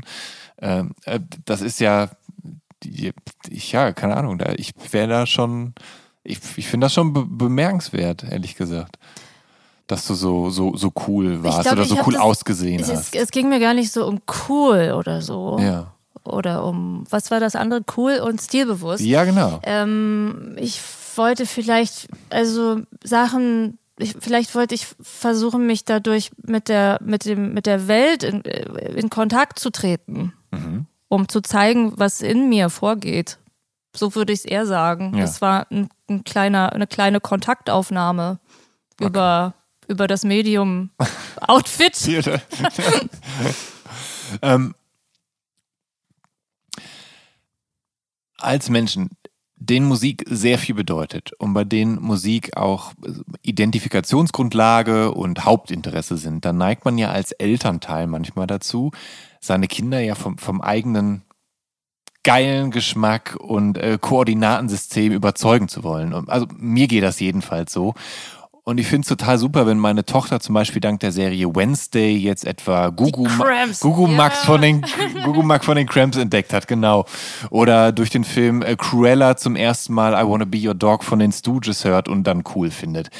Geht dir das auch so? Freust du dich oder ist es dir sogar wichtig, wenn deine Kinder deiner Musik etwas abgewinnen können? Mm. Nee, eigentlich nicht. Also ich habe auch ganz viel tolle Musik, vor allem durch die Kinder, Ja, ähm, entdeckt. okay. Ja, also das ist, äh, also eigentlich finde ich, dass die sollen einfach ihre Musik. Also ich finde es schön, wenn sie sich äh, an Musik, also wenn sie mit Musik was machen, so Ja. emotional. Ja. Ähm, ich habe da überhaupt gar nicht so ein, so ein Ding am Laufen mit, oh Gott, er mag jetzt das oder er mag jetzt das, wie soll ich da jetzt durchkommen oder sowas. Das habe ich, hab ich nicht, weil Ja. es ist, ähm, es gibt ja keine gute oder schlechte Musik. Mhm. Also jetzt mal rein von, von, von den Texten mal abgesehen, ja, wenn da irgendjemand was Blödes singt oder sowas, aber ähm, äh, ist, das, das ist ein ganz großes Missverständnis, dass manche Leute meinen, dass, dass man so sich auch lustig machen könnte über andere Stile oder Ja. so. Aber manchmal hat man ja selber, äh, wenn man großer Musikfan ist, da hält man ja gelegentlich seinen eigenen Geschmack ja auch für ein ganz Besonderes. Und man bildet sich ein, man hat ganz viel Ahnung und, und möchte das natürlich dann aber auch so weitergeben, vererben im Zweifel. Das habe ich Ähm, gar nicht. Das hast du gar nicht, Nee, nee. das habe ich gar nicht. Also ich ha- halte, äh, dass ich so viel Ahnung habe. Ich glaube, ich habe ein ganz tiefes Empfinden, aber ich glaube, das hat wahrscheinlich jeder, weil so, ne, Musik ist ja Schwingung und alles ist Schwingung. Wir, wir schwingen alle. Ähm, und am besten dann mit der Musik. Also ich glaube, wir sind alle äh, dazu fähig, ganz tiefe Empfindungen zu haben Ja. zu, zur Musik. Und darum geht es ja bei Musik. schon immer. Also schon seit vielen, vielen tausenden Jahren. Dürften deine Kinder denn an deine Plattensammlung gehen oder wärst du dazu zu eigen? Was heißt gehen? Definier gehen. Ja, also ja. So. Irgendwo was aus dem Schrank ziehen und äh, dann mal, mal schauen, wie es so klingt. Und dann weißt du im Zweifel gar nicht, wo das jetzt stand oder. Ähm, naja, also es muss schon, also dass, dass ich das dann auch wiederfinde. Ja. Ne? Dann, mhm. Das ist schon wichtig. Ja. Verstehe. Ja, und Ausleihen mache ich auch nicht. Also ich habe auch, ja. ne, also Platten verleihen vielleicht einmal in meinem Leben oder sowas und ja. dann nie wieder. Mhm. Das mache ich auch nicht. Ähm. Aber sonst ist es da und es ist ja da, um gehört zu werden, ne? Mhm. Die Platten. Also es sind nicht meine Platten, ähm, sondern das sind äh, die, also ich finde es toll, wenn sie, wenn, also wenn, wenn die gehört werden. Mit äh, und, und wieder zurückgestellt danach. also, wir kommen jetzt mal in die Phase, wo du dich zu einem, einem Punk-Fan entwickelst. Denn, ähm, also du bist eben, du bist in den 80ern, in Berlin in den 80ern aufgewachsen, in Westberlin wohlgemerkt. Ähm, halt eine quasi eine, eine merkwürdige Insel im, im Osten, wenn man so will. Ähm, du bist, äh, du bist zwölf Jahre alt, als die Mauer fällt. Ähm, und schon bevor die Mauer fällt, als du zehn bist, da fährst du zum Beispiel mit deinen Eltern nach London. Und da gibt es ein Foto von dir mit so einer Acid Wash Jeans, so einem Acid Wash Jeans Outfit, Converse Chucks und äh, Skateboard auf der Fortune Street. Ähm, wie ist es denn, also wie ist es dazu gekommen? Warum, warum warst du mit dem Skateboard in London unterwegs? Ja, äh, ich war zweimal in London sogar. Einmal mit meinem Vater und meinem Bruder und mhm. also als ganze Familie, ja. ne? Mutter, Vater, zwei Kinder. Und da haben wir ähm, im Hilton geschlafen sogar. Da, oh, da hatte mein Vater ja. noch seinen, seinen Job, wo er was verdient hat. Er war nämlich vor dem Fall der Mauer im Ost-West-Handel. Mein mhm. Vater war einer der wenigen Westleute sozusagen, ja. die äh, wegen des Falls des Mauers ihren Job verloren haben, ja. weil er hat für eine Spedition gearbeitet, mhm. die mit der DDR gehandelt hat, hat, weil es gab irgendwelche Abkommen, dass man das nicht darf, aber außer diese Speditionen, die die Lizenz dazu haben und ähm, ja, genau. Und so waren wir dann in diesem teuren Hotel im, im Hilton und auf, äh, im Frühstücksraum saß Pete Townsend am Nebentisch. Das nee. hat mir aber mein Bruder erst viele Jahre später erzählt. Ey, den vom Poster da, den kennen wir doch und so. Der war doch am Nebentisch immer. Ja. Krass. Da bin ich natürlich nachträglich noch ein bisschen ausgeflippt, dass ich neben dem mal gefrühstückt habe. Und also von The Who, der Gitarre. Ja, ja, ja. Und dann äh, meinte meine Mutter aber, ey, ich muss unbedingt noch mal nach, nach äh, London fahren ohne Papa weil äh, der wollte wohl die ganze Zeit nicht so, wie meine Mutter wollte. Meine Mutter wollte gerne auch mal in die Läden gucken, ja, in Ruhe mal ein, ja, bisschen, bisschen, spazieren gehen. Ja. Und ich, äh, Englisch war mein Lieblingsfach. Und dann hat sie gesagt, wir machen noch mal so einen so einen Kurztrip. Ja. Dann so ein Dreivierteljahr später sind wir dann nochmal dahin und ich habe mein Skateboard mitgenommen, weil der Plan war, da ganz viel rumzulaufen. Und dann dachte ich, dann kann ich ja da auch ein bisschen skaten.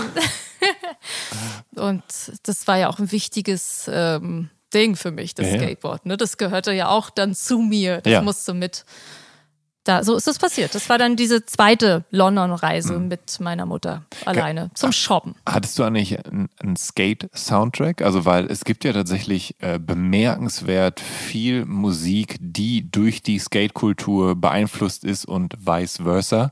Ähm, nach wie vor. Also nach wie vor, ja. Skate-Videos finde ich ganz viele Musik, ja. die Tanzhalle auch. Ja. Also die, das ist einfach krass. Also Skaten und Musik, das passt so gut zusammen. Ne? Aha.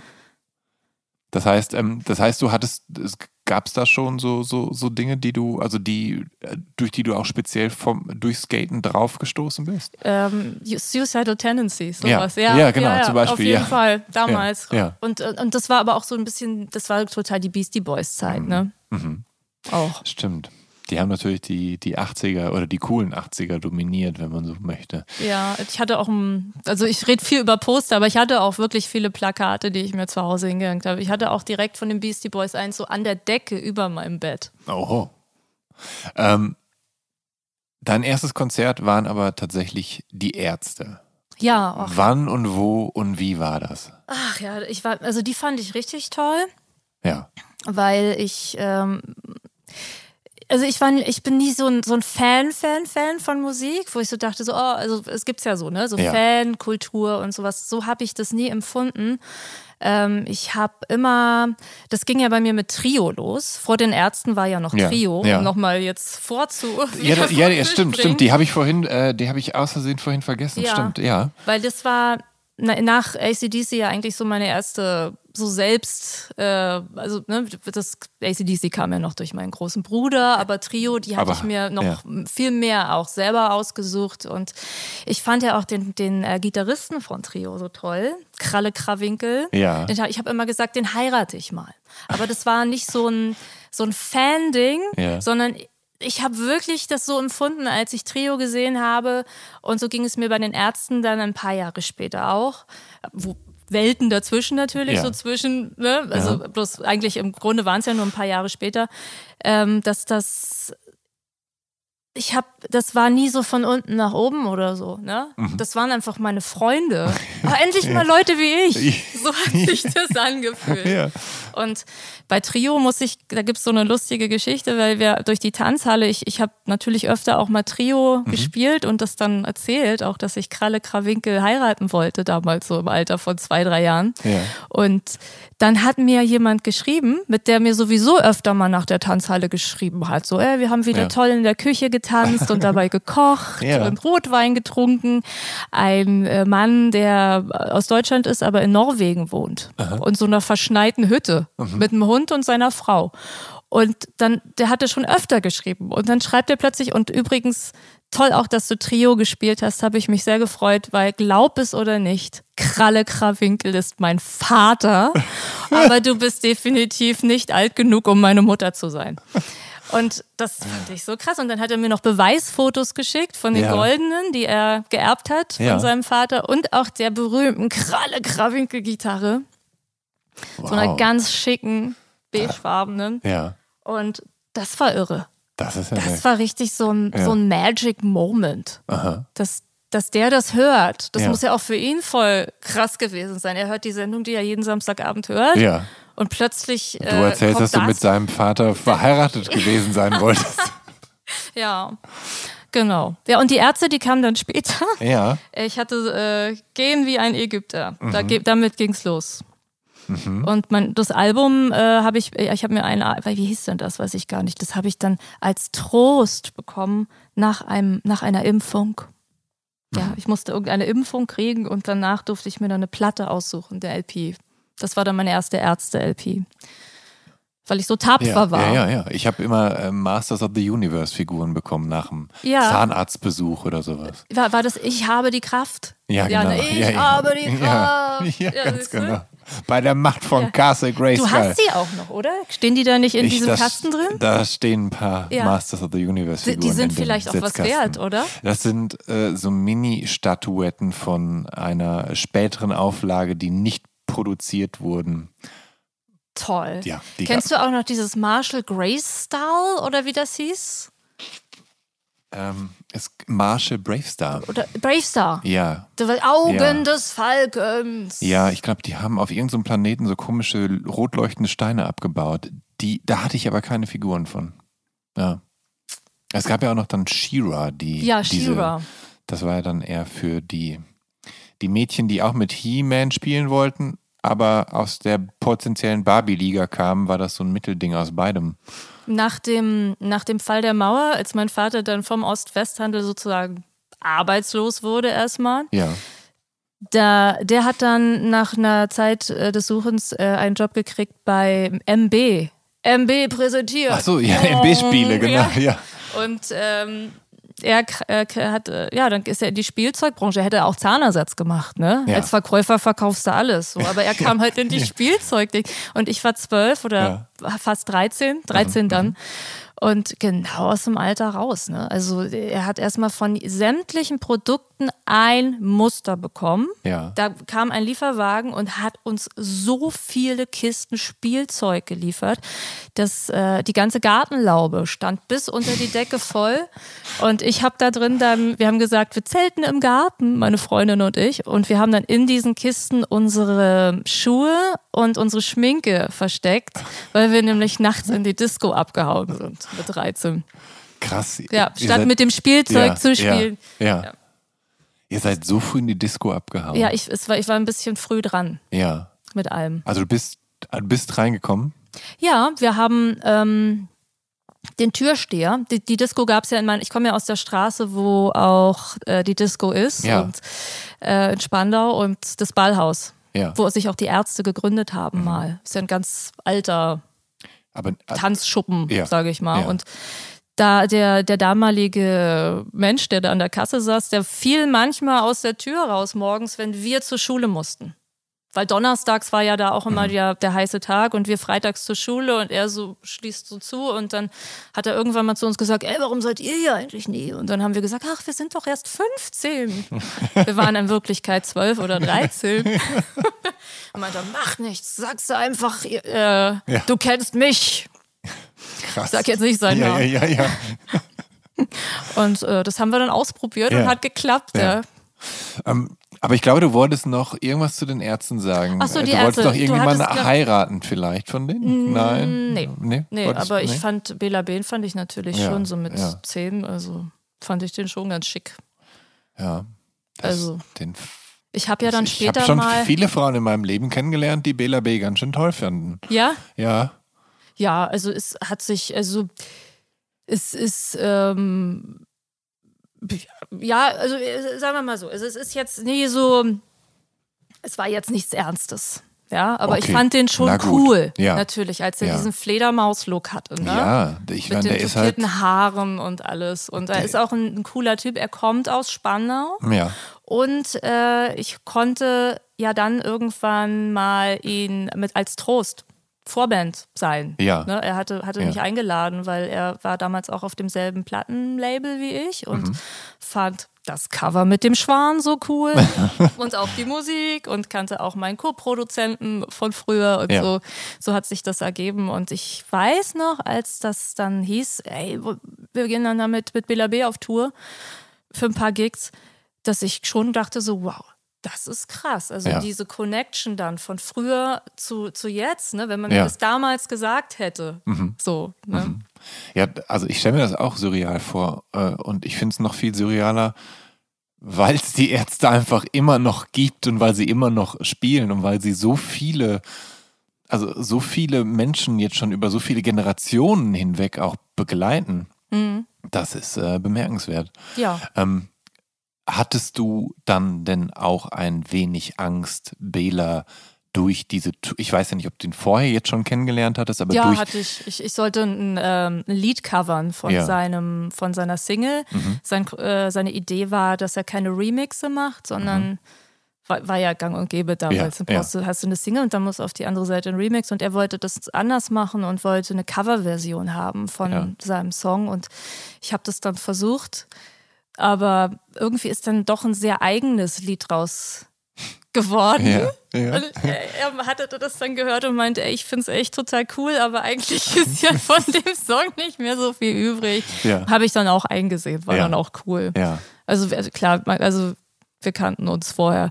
Also ich war jetzt, es ist, ähm, es, ich habe auf der Bühne, glaube ich, auch irgendwann mal gesagt, dass ich früher mal in ihn verknallt war. Mhm. Das, da meinte er danach aber, sag das nicht, das macht mich so alt.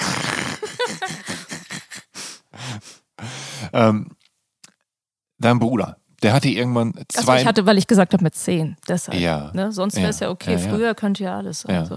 Wie- Mit wem bist du denn eigentlich aufs Ärztekonzert gegangen? Wer Ja, mein? Bruder hat Dein sich Bruder hat dich, ja. geweigert. Mhm. Dann, ach so, oh, war Der- nicht, der war nicht wäre- heavy genug? Nee, also er, er war ja 18 dann, ich war Ja, 10. ja, Er hätte natürlich mitgehen können. ja. Bloß mein Bruder nimmt sowas wie Verantwortung sehr ernst und das war ihm zu viel Verantwortung und das nehme ich ihm auch immer noch ein bisschen übel, dass er da nicht mitgekommen ist, weil ich bin da mit meinem Vater gegangen. Mhm. Der hat seine Freizeitjacke angezogen, so eine äh, hellblau-weiß gestreifte Freizeitjacke. Ich hatte mir so meine Haare auftupiert und äh,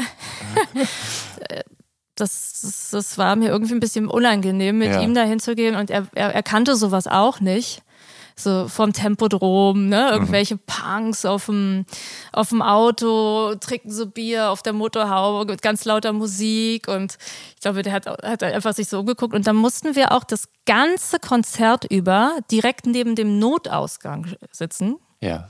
Falls eine Massenpanik ausbricht. Und da saßen dann wir und noch eine andere, die mit ihren Eltern dahin musste, wo sich die Mutter extra so ein Glitzerkleid angezogen hatte, weil sie dachte, da machen wir uns schick. Macht man ja auch. Ich ja. habe mich ja auch schick gemacht, ja. aber halt das war so, so ein Paillettenteil. Ne? Mhm. Das war schon auffällig. aber in dem Moment, da war ein Vorhang äh, die beste Band der Welt. In dem Moment, wo der dann aufging, war mir das alles so scheißegal. Notausgang, Vater. Ja. Ich weiß noch, wie das war. Es ist, es, ich bin voll ausgeflippt, habe jeden Song mitgesungen und mein Vater, ich glaube, der hat sich nur so gewundert, was ist mit meiner Tochter los.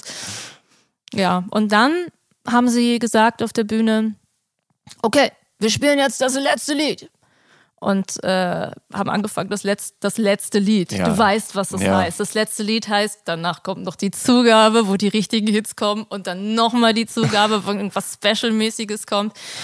Wusste mein Vater nicht, ich wusste es auch nicht. Und da meinte mein Vater, okay, es ist jetzt das letzte Lied, Annika. Ich glaube, es ist ganz gut, wenn wir jetzt schon gehen, weil dann müssen wir nicht so lange dann stehen, wenn ja. wir dann, dann kommen wir schneller raus. und dann sind wir rausgegangen und ich hörte die ganze Zeit die ganzen coolen Songs waren da noch. Ich habe mich so geärgert. Und dann stand da so ein Typ vor der Tür, der halt davor stand und ein bisschen mitgehört hatte. Mhm. Und dann wollte mein Vater noch so ein cooler Typ sein mhm. und hat den so äh, sich so genommen und meinte, hey, willst du rein? Annika, Annika, gib mal schnell die Tickets, gib mal schnell die Tickets. Jetzt habe ich meinem Vater die Tickets gegeben und dann hat er ihm die Tickets weitergereicht ja. und ja. hat gesagt, probier doch mal schnell reinzukommen. Sagst du einfach, hast nur was aus dem Auto geholt. Und dann waren meine Tickets weg. Die wollte ich mir natürlich oh an die nein. Wand hängen. Oh nein. Ja, so ist das passiert. Oh, das tut mir leid. Ja, das war, das wusste er nicht. Ne? Nee. Alles, das ist sozusagen das klassische ja. gut gemeint. Mhm. Heißt nicht immer gleich mhm. gut. Mhm.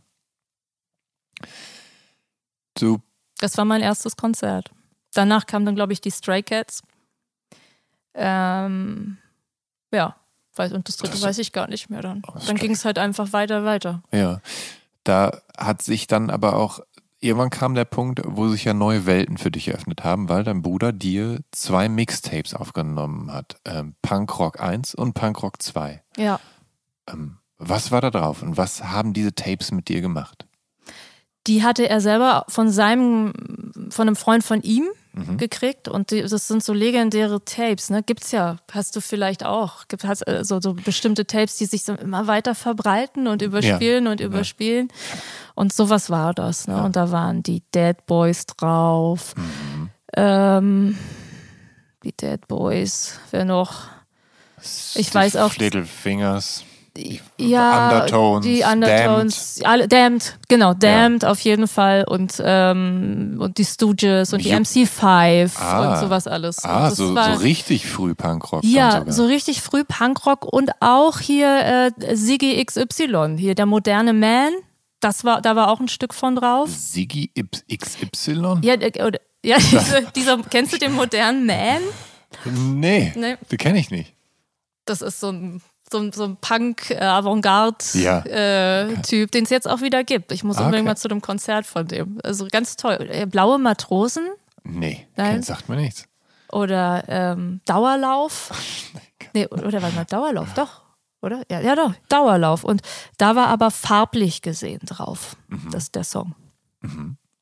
Das heißt, es war Also es war auch was deutschsprachiges mit dabei. Mit Es war- dabei, genau. ja, aber ja. eigentlich vorrangig was so, so Ja. wie wir schon so MC5 und, und, und sowas. alles. Aber das ist ja wirklich, das ist also ja sehr toll, aus das ist ja 60s richtig. noch, ja, sehr 60s beeinflusster Ja. Punk.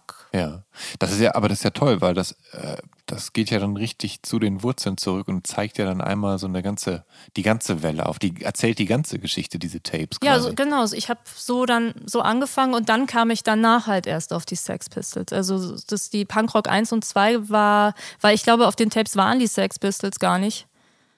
Die habe ich halt erst dann durch so Musikfernsehen auch entdeckt. Da Ja. lief dann irgendwo mal ein Videoclip und Ja. das fand ich natürlich richtig krass. Und zu der Zeit wirst du Punk oder identifizierst dich als Punk oder bist du noch zu jung, um zu sagen, ich habe mich, ah, ich war dann so Punk und habe, äh, keine Ahnung, mich auch so benommen und Ahnung, angefangen, heimlich Bier zu trinken oder heimlich zu rauchen und habe äh, Schule blau gemacht oder so. Sind das so Dinge, die dann mit, mit dem, Dass, dass ich dann unter Punk- die Räder gekommen Das- bin, durch die dass Musik, der- durch die schlimme Musik. dass der Punk dich verhunzt hat? Nein.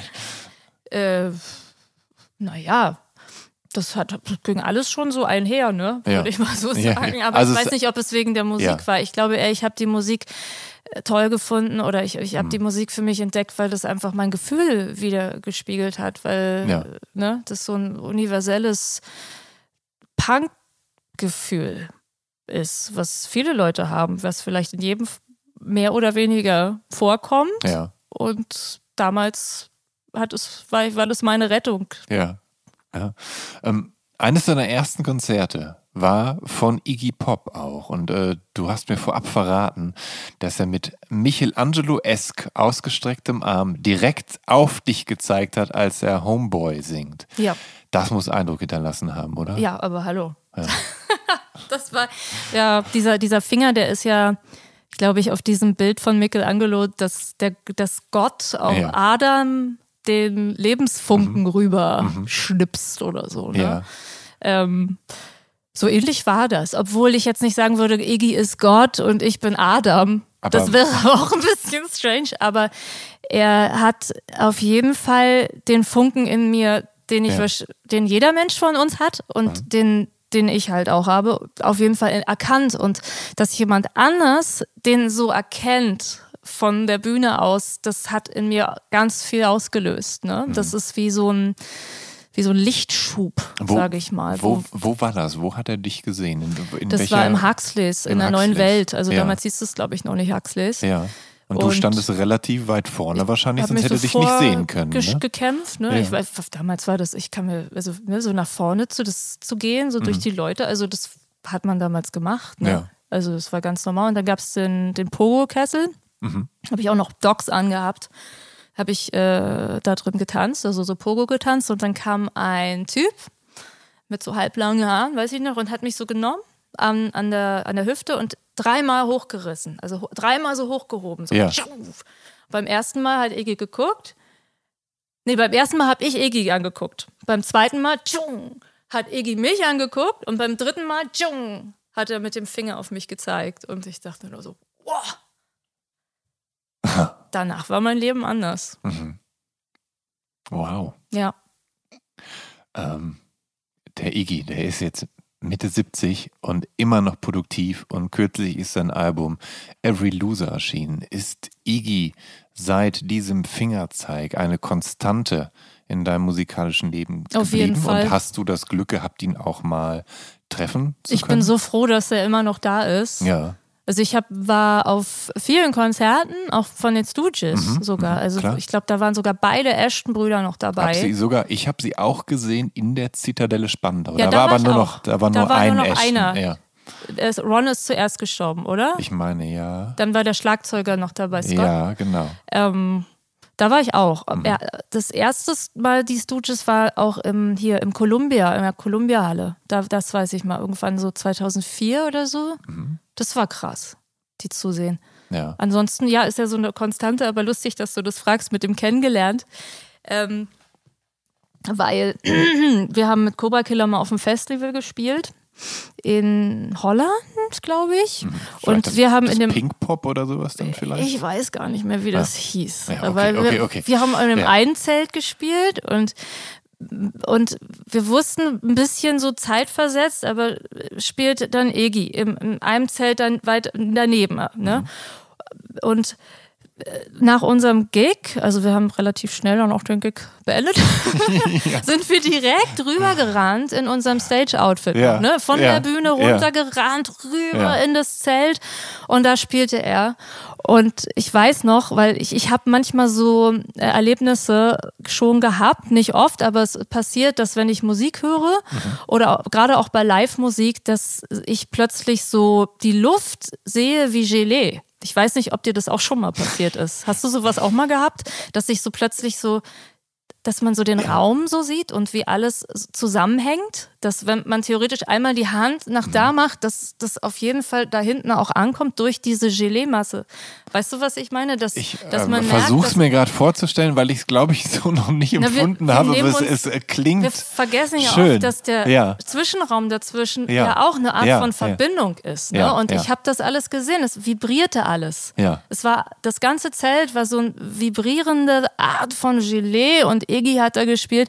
Es war groß, ganz großes, tiefes äh, Erlebnis. Und danach, wir hatten ja Backstage-Pässe, weil ja. wir auch beim, beim Festival gespielt äh, haben, ja. ähm, sind wir dann so Backstage gegangen und haben uns überlegt, ja, sollen wir den jetzt mal ansprechen oder was? Ja, ja. Und sind dann immer im Kreis gelaufen. Man konnte um seine Garderobe immer im Kreis laufen. Und dann dachten wir, oh, komm, wir laufen jetzt hier einfach mal rum und gucken, was passiert. Dann sind wir einmal im Kreis gelaufen und haben ihn da drin so sprechen hören. Und es mhm. wirkte auch alles total ausgelassen. Also ohne weiteres hätten wir da reingehen können, so ganz normal, ja. ja so, ja. Gerade so die Amis, das ist ja gar kein Problem, ja. ne? Und beim zweiten Mal kommt dann plötzlich da Jake White raus. Und den kennen wir ja. Den kennt ihr. Den ja, kennen wir ja, ja aus Australien. Noch eine andere Geschichte. Das ist eine andere Geschichte. Und dann meinte genau. er so, hey, Cobra Killer, what are you doing here? Und so. Und wir so, ja, äh, wir hatten hier gerade einen Gig und reden mit dem. Und dann muss, musste er aber schnell weiter. Er wollte nur mal schnell Iggy Pop Hallo sagen. Mhm. Also rein theoretisch hätten wir auch sagen können, ey, kannst du uns mal kurz hier introducen und so. Haben wir nicht gemacht. Dann gehen wir nochmal rum und haben dann einfach gedacht, ey, nee, wir machen das nicht. Mhm das machen wir jetzt wir nicht. Wir gehen dem jetzt nicht auf den Keks. Ja. Nein, wir äh, lassen alles so, wie es ist, weil es ja. ist doch gut so. Ja. Es, das größer, schöner kann es doch nicht sein. Mhm. Für uns so. Mhm. Also wir, wir wollten jetzt nicht Iggy Pop vor uns schützen. Das, so ist es ja, nicht, ja. Ich glaube, der hätte das auch verkraftet, uns kennenzulernen. Aber wir wollten eher unser Gefühl schützen vor allem, was sonst noch sein könnte, weil es war perfekt und dann ist er auch gegangen mit seiner Crew und wir sind ähm, kurz in seine Garderobe und da standen noch ein paar Weinflaschen rum, die mhm. er nicht getrunken hatte. Und dann haben wir, ey komm, die nehmen wir uns jetzt mit für unseren Bus. Mhm. Und haben die dann noch so ganz feierlich dann getrunken. Iggis Wein. Ja. Und ich weiß, dass er ähm, ein Fable für gute Weine hat. Er Ach, hat mal, ja, der war auch lecker. Er hat mal auf einem Visions Festival in Dortmund gespielt und es war dann ein bisschen problematisch, weil dann an dem Abend unbedingt noch eine ganz bestimmte Flasche Wein herangeschafft werden musste und irgendjemand musste die dann irgendwo noch kaufen gehen. Das war alles nicht so einfach. Da gab es auch noch keine Lieferdienste Rot oder, oder weiß? so. Ah, das weiß ich nicht mehr. Das keine Ahnung, das kann ich dir nicht sagen. Was war der, was, was, welche Farbe hatte denn der Wein, den ihr rot, getrunken habt? Rot, der war rot. Ja. Ich glaube, es war ein Rotwein, aber ich, ich kann es nicht sagen. Wir haben ja sehr viel, wir haben ja bei Cobra Killer uns auch immer Rotwein übergegossen. Ja. Rotwein war ja so voll, also das, das lief bei uns einfach. Ja. Ne? Das floss und floss warum, und floss. War, warum war das, ist das so ein Ding bei euch gewesen? Das ist einfach mal so passiert. Ja. Das ist, ja, also ich habe gerne Rotwein getrunken. Ja. Ich hatte da mal so eine psychedelische Erfahrung auf äh, halluzinogenen Substanzen in meinem Teenageralter, ja. wo ich äh, auch mal so einen Schluck Rotwein getrunken habe und irgendwie da so was ganz Besonderes, besondere Erkenntnisse hatte über Rotwein. Ja. Und danach war Rotwein mein Lieblingsgetränk. Ja. Viele Jahre und ja. sehr viel getrunken und auch gerne so ein bisschen, also wenn Iggy jetzt äh, bestimmte Weine, also ich habe da auch rein theoretisch mal so ein bisschen in die Forschung und mich damit ein bisschen beschäftigt.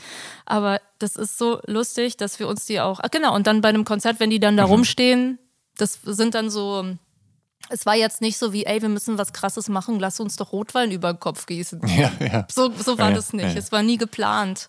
Es passierte einfach. Einer der großen Rotweintrinker, den ich so kenne, ist halt Pete Steele von Typo Negative. Ah. Der hat auf der Bühne immer so aus der ganzen Flasche getrunken. Ja, genau, wir auch. So. Ja. Wir auch. Also aus der Flasche und dann früher oder später übergegossen, und weil das dann auch eine Art Ritual Ja. wurde. Ne? Das gehörte dann zu unserer Musik dazu. Aber wie habt ihr diese Rotweinflecken aus euren Kostümen sag's rausbekommen? Dir, ich sag es dir. ja, nach dem Konzert erstmal Kleid auswaschen. Ja. Und ich hatte auch mal eins äh, aus einer Wollmischung. Mhm. Das ist dann immer eingelaufen. Das wurde immer kürzer, immer kürzer, immer kürzer. Auf diese Weise. Föhn. Bloß äh, Rotwein scheint gut für die Haare zu sein, weil meine Haare waren zu der Zeit immer Ja. irgendwie ganz kräftig. Ja. Bloß ich kann heute kein Rotwein mehr trinken. Schwarze Haare, ne? Ja, stimmt, Ja. genau. Aber die waren gefärbt. Ja, Also die schwarz war nicht echt. ja, das glaube ich. Ich konnte bloß dann irgendwann, äh, hab ich, äh, hat sich dann so herausgestellt oder sowas entwickelt, äh, das heißt Rosatia, Kupperrose. Und da ist Rotwein der absolute Trigger für, dass man so rot wird im Gesicht, weißt du? Und Ah. Ja, ja, das heißt, ich kann, also Ja. kein, es ist halt so lustig, dass ausgerechnet ich jetzt keinen Rotwein mehr trinken kann. Achso, weil du dann ganz rot anläufst. Dann werde ich so was? wohl so rot, ja. Ja. Also ich weiß es nicht, ich muss es, ich, aber ich meine, ist auch okay. Ich bin ja, Ja. flexibel. Hauptsache, Hauptsache Wein. Ja, genau. Ähm, nach dem Punk-Einstieg, da hast du die 60s für dich entdeckt. Ähm, Genau, und die damals. haben dich komplett und für lange Zeit in den 90ern vereinnahmt. Ähm, womit hat das seinen Anfang genommen? Ähm, mit dem Song, das, da gab es so einen Moment, ähm, äh, Incense and Peppermints von Strawberry Alarm Clock. ja, Ja, und der B-Seite davon, Birdman of Alcatraz. Ah, das heißt, das heißt, du hast diese Vinyl-Single gehabt oder ja, bekommen Dann oder irgendwann habe ich sie mir auch wirklich gekauft. Ich war ja, Ja. früher auch auf äh, Ja. so Plattenbörsen und so. Also ich habe ja echt viele, viele Platten gekauft. Also das ist ja ein klassischer äh, Nuggets-Compilation-Song tatsächlich. Ähm, aber- aber wo, wo hast du den denn dann gehört? Und warum hat er so, so mit dir resoniert? Tja. Ich weiß gar nicht. Ja. Es ist so eine, so eine Art von Psychedelik meets Punk. Ist ja auch schon so eine Art von Punk-Energie. Bloß da ist noch so Ja. diese Psychedelik dabei und Ja. dieses Mind-Opening, äh, warte mal, wie ist dieses? Ne? Das ist so noch so, so, so auch so eine psychedelische Geschichte dabei. Vielleicht sowas, ne? Also so und, und so Swinging. Ich, ich mochte, ich mag gerne, ähm, wenn Musik swinging ist. Ja. Also auch zum Tanzen gerade mag ich das. Und dann, dann ging das bei dir los. Dann hast du angefangen, äh, Singles zu kaufen oder Platten zu kaufen oder dich in, in, in die 60s reinzufuchsen. Ja, ich habe äh, immer schon, also auch davor viele Platten mir, mir gewünscht und gekauft. Äh, aber bloß wenn man halt so 60s äh, ist, dann brauchst du natürlich auch Platten, weil das gehört ja dazu. Natürlich, Ne? ja klar. Und deshalb, das war genau in der Zeit, wo die CD dann wirklich Einzug hielt, Ja. also und die Platten weg äh, kamen und das war für mich nicht weiter schlimm, weil die Musik, die ich kaufen wollte, die gab es sowieso jetzt nicht so auf CD. Mhm. Ne? Das waren eh die alten Platten. Und gab es dann äh, Plattenläden in Spandau, die du regelmäßig frequentiert hast? Oder hattest du zum Teil auch äh, Freunde, im Zweifel ältere Freunde, die dir Dinge geben konnten, die du, also weil sie dachten so, ach, na, wenn dir das gefällt, dann hör dir mal das an und so weiter?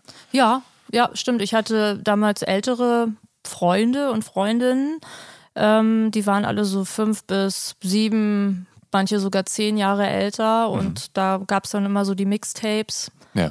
Ansonsten bin ich aber auch wirklich in so Plattenläden gegangen. Gab es ja immer. Ja. Die Plattenläden, die gab es ja. ne? und, und auf Plattenbörsen. Und dann hast du da richtig, hast du, dann hast du richtig Geld ausgegeben? Also ich meine, du warst ja noch Teenagerin, das heißt, du hast du dann irgendwie gejobbt, um Kohle zu haben, um Platten kaufen zu können? Jobben kann man ja erst mit 16.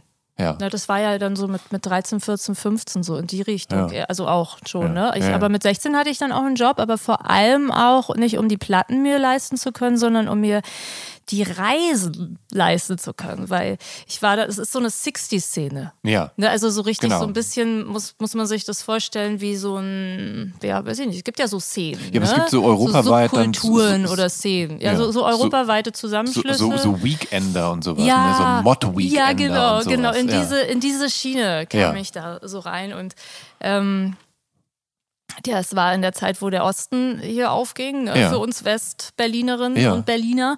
Und äh, das habe ich zum Glück auch alles miterlebt. Ne? Die, Mhm. die, die komischen Löcher in den Bürgersteigen, wo dahinter dann die Bar war und sowas, Ja. zum Glück. Aber ich hab, bin auch mit dem Koffer in die Schule gegangen, weil ich zu der ganz wichtigen Party nach Oberhausen musste. Ja, nach Ne? Oberhausen, ins Druckluft oder was? Ich weiß gar nicht, Nee, wie das ist hieß. Und Mülheim an der Ruhr in Ja. äh, wie hieß das denn? Ich Ja. weiß es gar nicht mehr. Ich Ja. war in Mülheim an der Ruhr in Oberhausen. Dann gab es dann auch diese Mod-Partys in wirklich kleinen Ja. Orten wie Unkel am Rhein oder Ver- halt auch genau, in England. Ja, genau.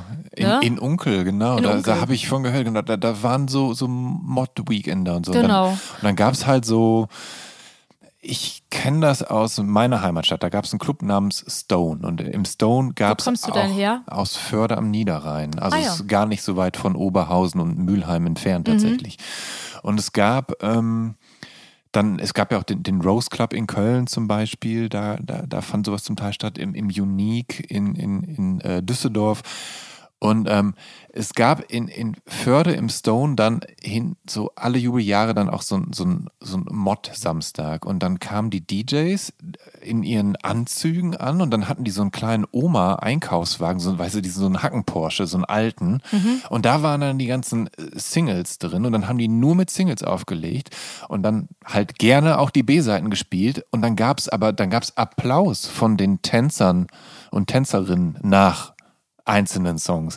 Ich hatte sowas noch nie vorher gesehen. Ich war total begeistert. Ich dachte, wow. Und alle, die da ankamen, sahen halt komplett, So naja, 60s-mäßig aus, so 60s ja. aus. Also sie sahen halt nicht aus, als wären sie je in der Gegenwart angekommen. Ich war total begeistert, weil ich dachte, wow, wie aufwendig das ist, das so zu 100 Prozent zu leben. Ja. Und so warst du aber auch, oder? Ich Ja. meine, du hattest so, so, so, so Mob- Mop-Top-Frisuren Ja, so und sowas, sagt man, ne? Und so. und, und solche Sachen. Und, ja. und so tolle Satin-Blusen mit abgesetztem Kragen und sowas, ne? Mhm. Also es, genau, und, und Kleider und, und sowas alles. Und das ist doch, das ist super, doch eigentlich super aufwendig, oder? Wie, also Ja. wie bist du überhaupt an diese Klamotten gekommen, um die stilecht? in äh, Secondhand, also damals ja. gab es ja in Secondhand-Läden noch viele Sachen und das wurde Ja. einem ja hinterhergeschmissen, weil es Ja. alt ist. Ja, Das we- wendete sich dann auch in der Mhm. Zeit, wo ich auch noch dabei war, dann wurde es irgendwann teuer, weil es ja alt ist. ja. Aber als ich anfing, war es billig, weil es ja alt ist. Mhm.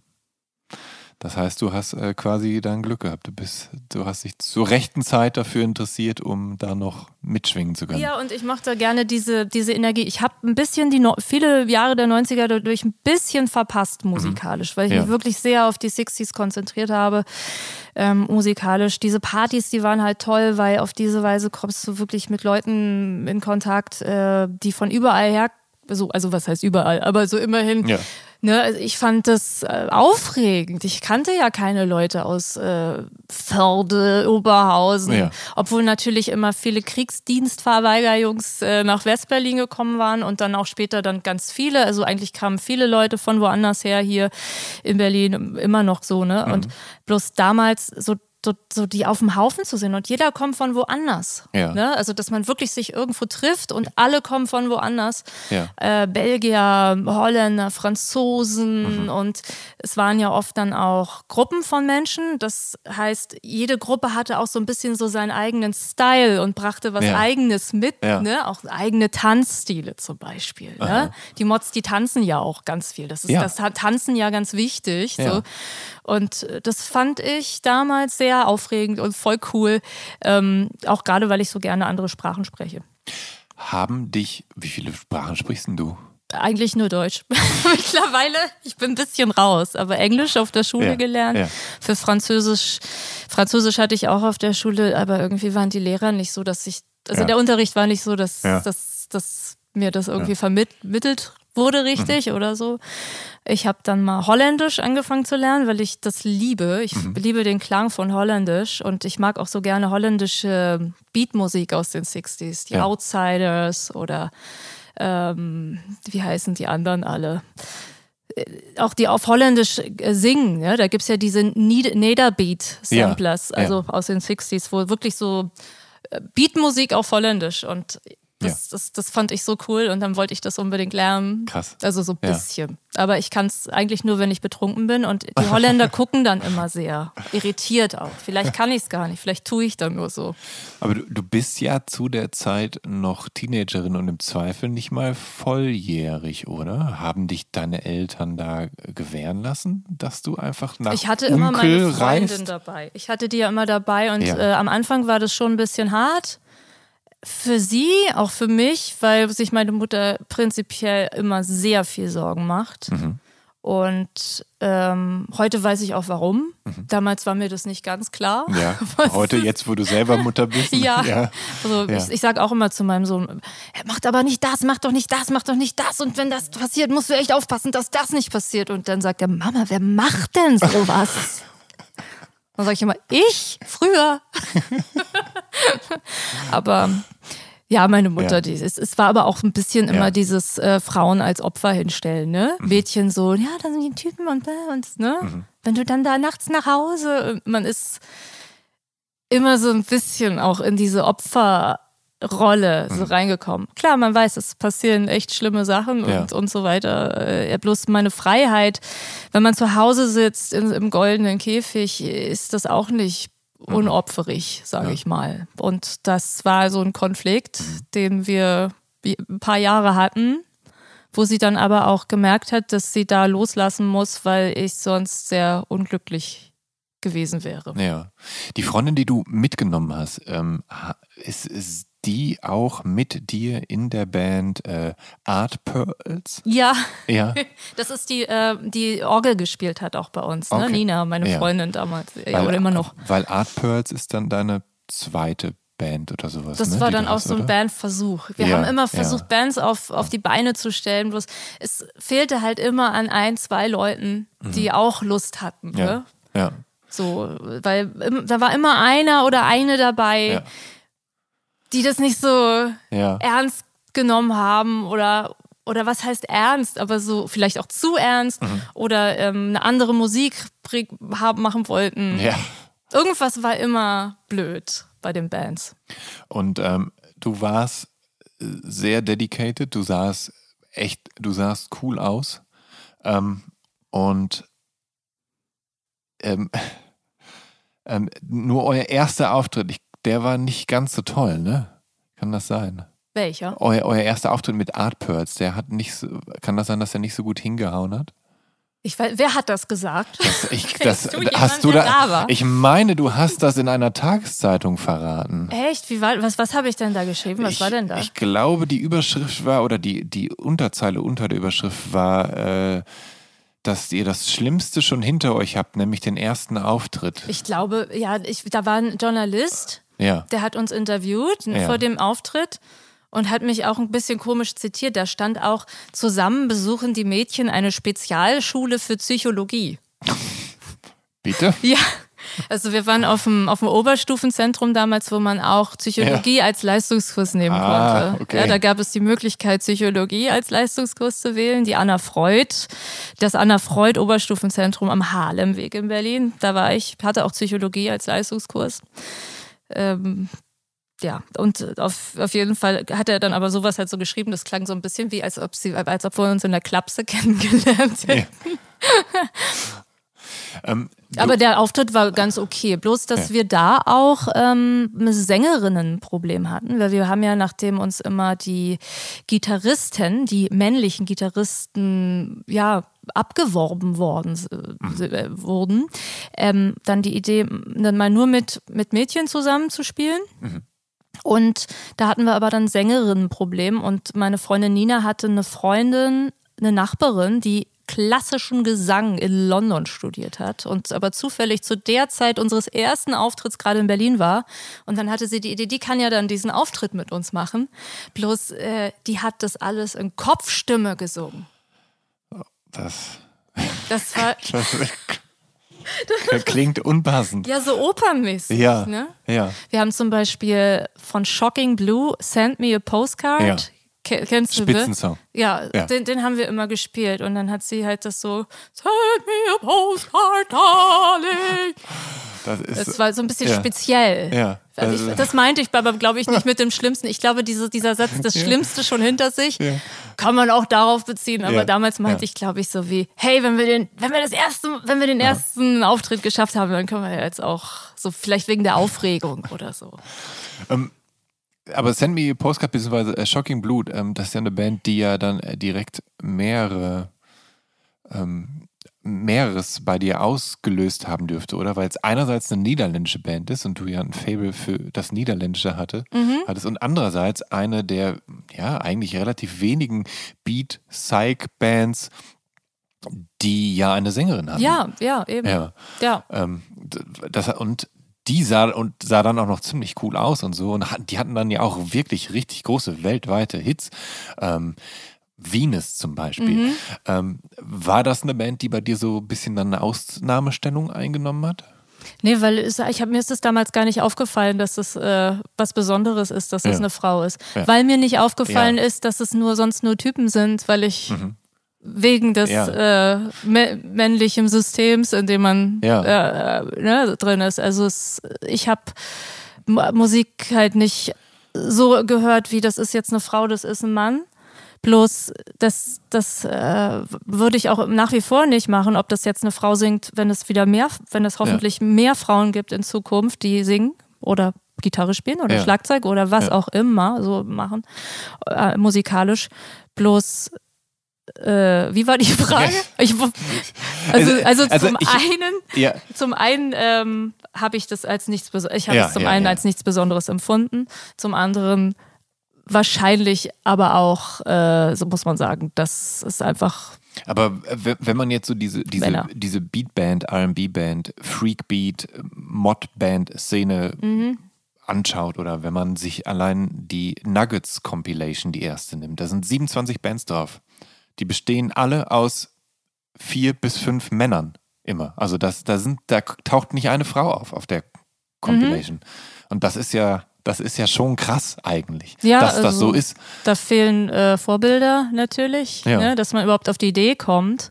Ja. ähm, Musik zu machen, weil die, die kann das ja auch, ne? zum, zum einen vielleicht für, für, bei vielen Frauen, aber zum anderen wird, wurde es halt einfach auch viele, viele, viele Jahre der, den Frauen sehr, sehr schwer gemacht. Ja. Ne? Also ich kenne Geschichten, also einzelne Geschichten überhaupt rauszufinden, äh, zu erzählen, ist halt ganz schwierig, weil es einfach immer ist. Es, ist es schwingt ja immer mit, diese, diese, diese Sexu diese, diese Unterdrückung Ja. äh, der Frau in der, in der Musik ähm, dass ich aber trotz deshalb einzelne Geschichten ist äh, schwierig.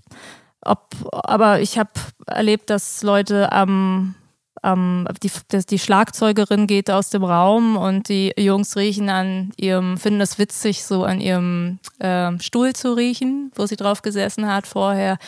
Oder ähm, ich habe erlebt, dass mir Magazine, ne, du schreibst ja hier fürs Vision-Magazin, ne? Also es war jetzt garantiert nicht das Visions-Magazin, ich weiß gar nicht mehr, welches Magazin es war, aber es ist auch einfach so eine, als meine Soloplatte rauskam, wurde mir oft gesagt, hey, ja, coole Platte, aber in, in, es kann halt jetzt nicht mehr ins Magazin rein, diese Ausgabe, weil äh, wir haben schon eine Frau. Also das ist Ja. so und ne, Ja, das ist, das ist nicht lange eine. her. Das ist nicht Ja. lange her. Nee, das also, stimmt. Das stimmt. Da, also der Wann, also So war das, Ja, ne? Eine. Frau. ja. Wow. Ähm, Und ähm, dann ist das ja kein Wunder, ne? Also auch, Mhm. auch, auch, rein äh, gagemäßig bei Cobra Killer. ja.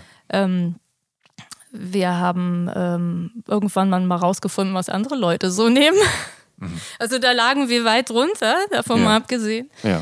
Ähm, aber man wollte uns das auch oft nicht zahlen. Nee, was wir so viel und Ja. so? Warum sollen wir den beiden Mädchen jetzt so viel Geld zahlen? Ja. hieß es, besonders in Deutschland. Und dann hat unsere Bookerin, auch wieder eine Frau, Ja. mal erzählt, ja, das nehmen die ja nicht für sich alleine, weil die haben ja noch einen Tonmann dabei und einen Lichtmann und, ne, und Ja. ich nehme ja auch noch ein bisschen. Und dann haben sie gesagt, ja, ist okay, dann bezahlen wir das. Dann war es okay. Wären wir alleine gekommen, Mhm. dann hätte man uns das nicht gegönnt, nicht zugestanden. Ich glaube, dass sich mittlerweile da was geändert hat. Ich habe auch das Gefühl, dass sich ganz Ja. viel geändert hat, aber ich glaube, es muss sich noch viel mehr Ja. ändern, weil wir leben Ja. ja, in Berlin ja. und Ja. kennen so die Leute, die wir kennen. Und es gibt aber noch viel mehr Menschen auf der Welt und Mhm. das sitzt einfach sehr, sehr tief, auch in den Frauen Mhm. ne? und in allen Menschen. Und ich hoffe aber darauf, dass sich da noch weiter was tut. Lass uns noch mal kurz zurückreisen in die 90er, in denen du in den 60ern geschwelgt hast. Du hast zu der Zeit angefangen, dann ja vermehrt Vinyl zu kaufen und zu sammeln. Ähm, und ich nehme mal an, dass wahrscheinlich vieles von deiner LP-Wand, vor der man dich auch öfter mal sieht auf Instagram, wenn du neue Platten zusammensuchst für deine Radiosendung, ähm, dass wahrscheinlich auch noch vieles vorhanden ist von dem, was du einst gekauft hast. Genau. Ähm, die, und- die, diese ganzen, also meine, meine Platten, mein Plattenregal, das, sind- Ja. das sind die Platten. Plus die Platten von meinem Ja. Partner. Wir Ja. haben unsere Plattensammlung zusammengelegt. Aber hallo. Wir sind nicht verheiratet, aber wir Das sagen dann immer, ey, wir haben was viel krasseres gemacht. Wir haben die Plattensammlung Das ist ein- das ist- zusammengemischt. Das ist ein Liebesbeweis, ja, aber Fall. wenn wir uns streiten, sagt er auch ganz oft so, ich weiß genau, welche Platte von mir ist. Aber es ist, es, es ist ja dann so, wenn man äh, Plattensammlerin ist und man, man äh, besucht dann verschiedene Plattenläden oder Plattenbörsen, hast du ja auch besucht. ähm, Und manchmal hat man ja so bestimmte Platten auf der Liste stehen, die man eigentlich unbedingt haben möchte. Und es gibt ja gerade in den 60ern viele Platten, an die gar nicht so einfach dran zu kommen ist. Oder man findet sie und dann sind sie wahnsinnig teuer. Aber überhaupt manchmal so bestimmte Platten zu finden und zum ersten Mal tatsächlich dieses Relikt in den Händen zu halten. Ähm, ist dir das gelegentlich passiert, dass du dachtest, dass du so nach so zwei, drei, vier Jahren Suchen plötzlich endlich so eine Platte in der Hand hattest, wo du dachtest, ach Mensch, die habe ich doch ewig schon gesucht, dass du richtig glücklich warst, dann die gefunden zu haben? Ich habe eigentlich nie so nach Platten gesucht, nach bestimmten. Also Okay, so, okay. so wie wir es Ja, andere ja. Leute machen, ich gehe jetzt los und suche nach der Platte. Äh, aber ich fand es immer toll, wenn ich Platten gefunden habe Mhm. von Liedern. äh, So wie, ah, da bist du ja. Ja. Dich kenne ich ja schon so lange. Ja. So von dem Mixtape Ja. oder von der Party. Ne? Da gibt es ja auch, das ist ja das Problem von diesen 60s-Partys, da läuft ja dann irgendwann echt auch immer wieder dieselbe Musik. Mhm. Ne? Und daher kennst du dann, und wenn du dann da die Single findest von so, so einem Song, Ja. den du aber dann lange nicht mehr gehört hast, das Ja. ist irgendwie schön. Ja. Ähm, kann, kannst, kannst du benennen, was im Zweifel dein größter Schatz ist, wo du glücklich bist, diese Platte zu besitzen und mal gefunden zu haben? Tja, da müssen wir jetzt mal durchgehen. Das Ja, ist das- schwierig, ne? Also, weißt du überhaupt, wie viele Schallplatten du hast? also, Also, so ungefähr. rein superlativistisch kann ich das leider nicht sagen, weil ich mag ja nicht Ja, so Superlative. Ich versuche die zu vermeiden. ja, ja. Aber ähm, hm, hm, also so einer, was, was gibt's denn da so? Ich muss mal überlegen. Oh, schwierig, so aus der Pistole geschossen. Na Ich überlege mal noch ein bisschen, aber ja, das, das ist vollkommen in Ordnung. Vielleicht, ähm, also es gibt halt Sachen, es gibt Platten, die ich emotional besonders, äh, also ich, ich habe mal für einen Rolling Stone über eine Platte geschrieben, über eine The Who-Platte, Ja. ne? Weil die war halt für mich in einer bestimmten Zeit meines Lebens sehr wichtig. Mhm. Und heute weiß ich, dass es äh, von, das ist eine Amiga-Platte. Das war mir Ach so, damals gar sogar. nicht so Ja. bewusst. Ne? Ich habe die Ja. auf irgendeinem Flohmarkt gekauft oder in irgendeinem Ja. Plattenladen. Äh, Das war gar nicht so, eine- es war eine Amiga-Version, wo aber halt diese ganzen frühen The Who-Songs, wie auch Can't Explain, das ist ja mein absolutes Lieblingslied von. Ach, meins auch, meins auch. Was spielst du für ein Instrument? Bist du? Ich spiele kein Instrument. gar nicht? Nee, Okay. nee. Aber ah, ich auch. Can't Explain, da, Ja. ist, da ist einfach die. Can Explain und Magic Bass dann. Magic Bass? ich bin großer Magic Bass. mit den Klanghölzern. Ja, total. Glück, Glück, Glück, Glück. Das finde ich, Ja. das habe ich noch nie gehört. Also Pictures of Lily sagen viele dann noch, ne? Aber Nee, Quatsch. Ich ja. meine, ähm, I can see for miles, meine ich. So. Das sagen viele. So, Ich- das ist so, geht so in die Magic Bus, bloß ohne Klanghölzer. Ich bin bei The Who Richtung. bin ich großer Fan von der Odds and Sods Compilation, wo diese ganzen R&B-Cover-Versionen und so weiter drauf Mhm. sind und so und oder ähm, die Prä The Who Band, ich, ich weiß gar nicht, wie hießen sie mit dem Song The Face, I'm the Face. Also äh, The High Numbers war, hießen sie mal? High Numbers, genau, ja genau. Und die hatten doch diesen einen Hit äh, I'm the Face. Mhm. Den Song finde ich halt auch total gut. Der ist ja auch auf der Odds and Sods Compilation mit drauf und so. Die mag ich sehr gerne. Da ist ja doch, äh, ich glaube, White Line Fever haben sie gecovert, wenn ich mich nicht irre und so weiter. Die finde ich sehr gut, weil es halt so sehr, ja, sehr R&B-lastig, sehr rock'n'rollig ist und so. Und sehr tanzbar. Ja. Weil da halt viele Songs drauf sind, die mich an letztendlich I Can Explain erinnern. Mhm. Ja. Ähm, Ja. Jetzt kommt. ähm, du hast doch sicher irgendwann mal angefangen, zum ersten Mal irgendwo aufzulegen, oder nicht? Mhm. An meinem 18. Geburtstag.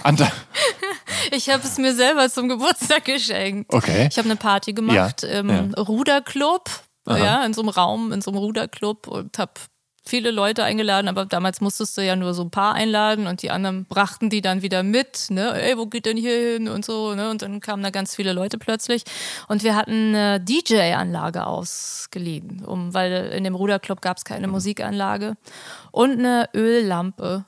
Kennst du diese Ja, Lampen, natürlich. die dann so dieses psychedelische aber Öl? du, genau, aber du, du brauchst ja jemanden, der die bedient, damit das Ich einen glaube, Effekt hat. ich glaub, hast, das ist so ähnlich ja. hier wie deine Lavalampe. Das, Ja. Ich glaube, das, das, das geht so von alleine. Ah, okay. Das dreht sich dann von alleine. Ja, manchmal gibt es das ja auch so, dass man dann so auf den Overhead-Projektor dann so, so, so auch so, so Dinge legt, legt Oh. und so. Und dann, Oh. dann kann man dann mit dem Overhead-Projektor dann diese Ölgeschichten dann, dann äh, ja, ja, an die Wand werfen und so. Sehr schön.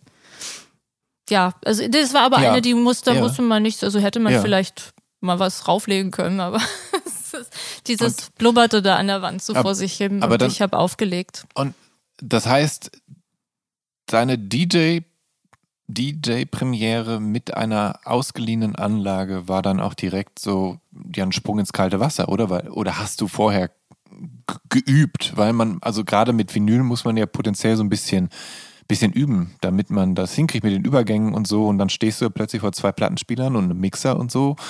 Das, äh, Da das ist ja gar nicht so einfach eigentlich. Ich, ja, vielleicht war ich da auch ein bisschen, ich hatte da gar nicht so, wenn man jung ist, hat, ne, es Ja, ist einem ja gar nicht so viel manchmal. bewusst, was da rein theoretisch schief laufen könnte. Ja. Und das ist ja das Gute. ja. Ich habe einfach, ähm, ich habe gar nicht gemerkt, dass Übergänge, dass es Übergänge Hm. gibt. Also ich fand auch immer, ich war ja die 90er, es gab dann auch so auf diese Techno-Partys, ne? Also und da lief ja ein Song in den anderen Ja. über. Und ich fand es immer schön, wenn was Neues losgeht. So ähnlich ist ja jetzt auch die Radiosendung, ne? Ja, Dass ja. immer was Neues losgeht. Klar, machen wir Übergänge, aber, ähm, aber um die geht's ja gar nicht nur. Ne? Mhm. So. Und deshalb, also ich hatte da keine große Sorge. Ich war gar nicht aufgeregt wegen des DJs damals. DJs. G DJs, genau. Und bist du denn dann dabei geblieben? Also legst du dann quasi, seitdem du an deinem 18. Geburtstag aufgelegt hast, dann seitdem immer mal regelmäßig irgendwie auf? Ja.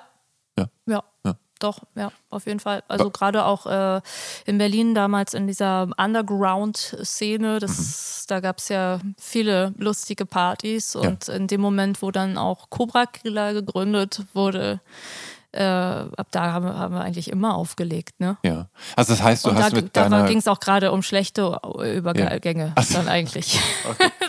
äh, das heißt mit deiner mit deiner äh, Cobra Killer Partnerin Gina auch, genau, hast du äh, Ping-Pong. genau. Okay. So im, weiß ich nicht, wie, also kennst du den Eimer? Kennst du diese, seit wann bist du in Berlin? Seit 15 Jahren? Nee, ich kenne noch die Trommel, glaube ich, kenne ich. Die auf Trommel? der Kastanienallee. Okay. Aber den Eimer kenne ich nicht, nee. Nein. Nee. Tut mir leid.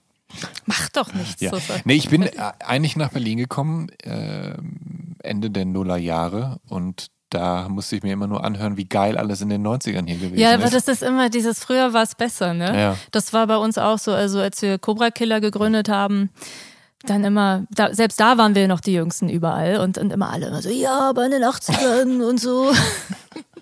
Das ist Ja. Schrecklich. Es ist wirklich schrecklich. Das, deshalb will ich sowas auch nicht machen. Also, weil deine Frage vorhin mit der Musik meiner Kinder, was die so hören, Ja. genau aus so so einem Grund mache ich das halt gerade nicht, dass ich sage, ey, gab's doch alles schon früher.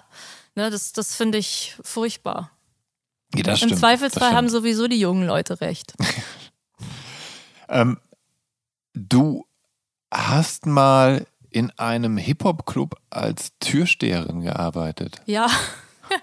Ja, der, Wie, wie der, bist das, der hieß Kurvenstar, der Club. Und Ja. äh, das war dann wohl irgendwie passend, dass, Okay. dass ich da an der Tür stand. Äh, wurde ich gefragt, ob ich das gerne machen möchte. Und ja. es war halt überhaupt nicht meine Musik damals. Ja.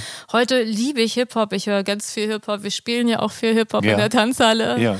Ähm, damals war das so, so ein Club halt für mich, ne? Mhm. Und die ganzen Typen, die da kamen, also ich fand die alle nett. Das war so kumpelmäßig mit denen. Aber Und ich habe aber meistens ein bisschen zu viele Leute reingelassen. Also ich war Mhm. dann, ich war eine ganz liebe Türsteherin. Ja. Aber warst du auch so, naja, so klassisch Bouncer-mäßig unterwegs, dass du dann auch Leuten klar machen musstest, nee, geht nicht und so? Weil ich meine, Türsteherin, Türsteher zu sein, kann ja auch ganz schön gefährlich sein. Im Zweifel. Ja, ne? ich habe äh, erst nach einem Jahr, wo ich da gearbeitet habe, äh, rausgefunden, dass die Kollegen von mir, alle, alles äh, Männer, gar nicht in Wirklichkeit so krasse Oberkörper haben, sondern dass das alles das- schusssichere ja. Westen sind, die Oder sie anhaben. Ich so, dachte ja. immer, die Mhm. haben alle so eine gute Haltung und trainieren. das wusste ich gar nicht. ja. Ja, das stimmt, ja. Also die Tür war auch nicht schussdicht, äh, dicht und ähm, die haben dann auch gesagt, ey, du kannst hier nicht so viele Leute, der, der nicht, nee, der nicht und so. Und ich so mal, ey, was denn? Ich bin auch reingelassen worden früher und so, lass dich doch mal reinlassen. Kannst du doch gar nicht jetzt so sehen, so durch den Türspion, ob nein oder ja. Und er meint dann, der hat dann gesagt, aber ähm, wenn die Stress machen hier drin, muss ich mich mit dem prügeln, Ja. nicht du Ja. Dann hatte er natürlich schon recht. Okay, es war so Ja. eine Verantwortung, aber ich habe nie gesagt, du darfst hier nicht rein. So mit irgendeinem Lustgewinn dabei noch oder sowas. Mhm. Ich habe dann immer eher so, äh, so deeskalierend sowas gesagt wie, ähm, dass heute irgendeine spezielle Ja. Veranstaltung ist oder sowas. Ja.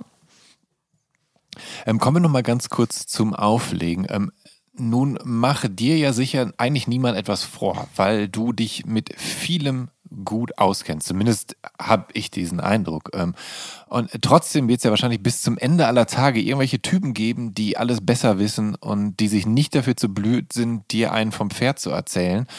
Wie gehst du damit um, wenn du hinterm Pult stehst? Ähm, die, zum Glück habe ich diese Situation gar nicht so oft. Mhm. Okay. Und rein, rein vom, äh, von meiner eigenen Einstellung zu mir, mir selbst ist, bin ich auch eher so die Fraktion, ich weiß, dass ich nichts weiß. Mhm. Damit fahre ich besser, als so, dass ich mir so vorkomme, als wüsste ich alles. Mhm. Weil es gibt so viel, was, äh, selbst wenn man so ein bisschen was kennt, äh, kennt man bei weitem nicht alles. Also und Leute, die sowas denken, äh, sind halt sehr vielleicht, ja, keine Ahnung, vielleicht ein bisschen zu, zu begrenzt, ne, in, auf, der, auf, auf, auf wie groß die Welt eigentlich ist. Mhm. Also da sind noch sehr viele Überraschungen drin. Ähm, ich freue mich immer, ich weiß, dass, dass es gibt so ein bisschen so, und manchmal lese ich sowas auf, auf, auf Facebook oder auf Instagram, dass Leute schreiben, oh Mann, es ist- nervt immer so als DJ, wenn Leute zu einem kommen und so und die Bösen.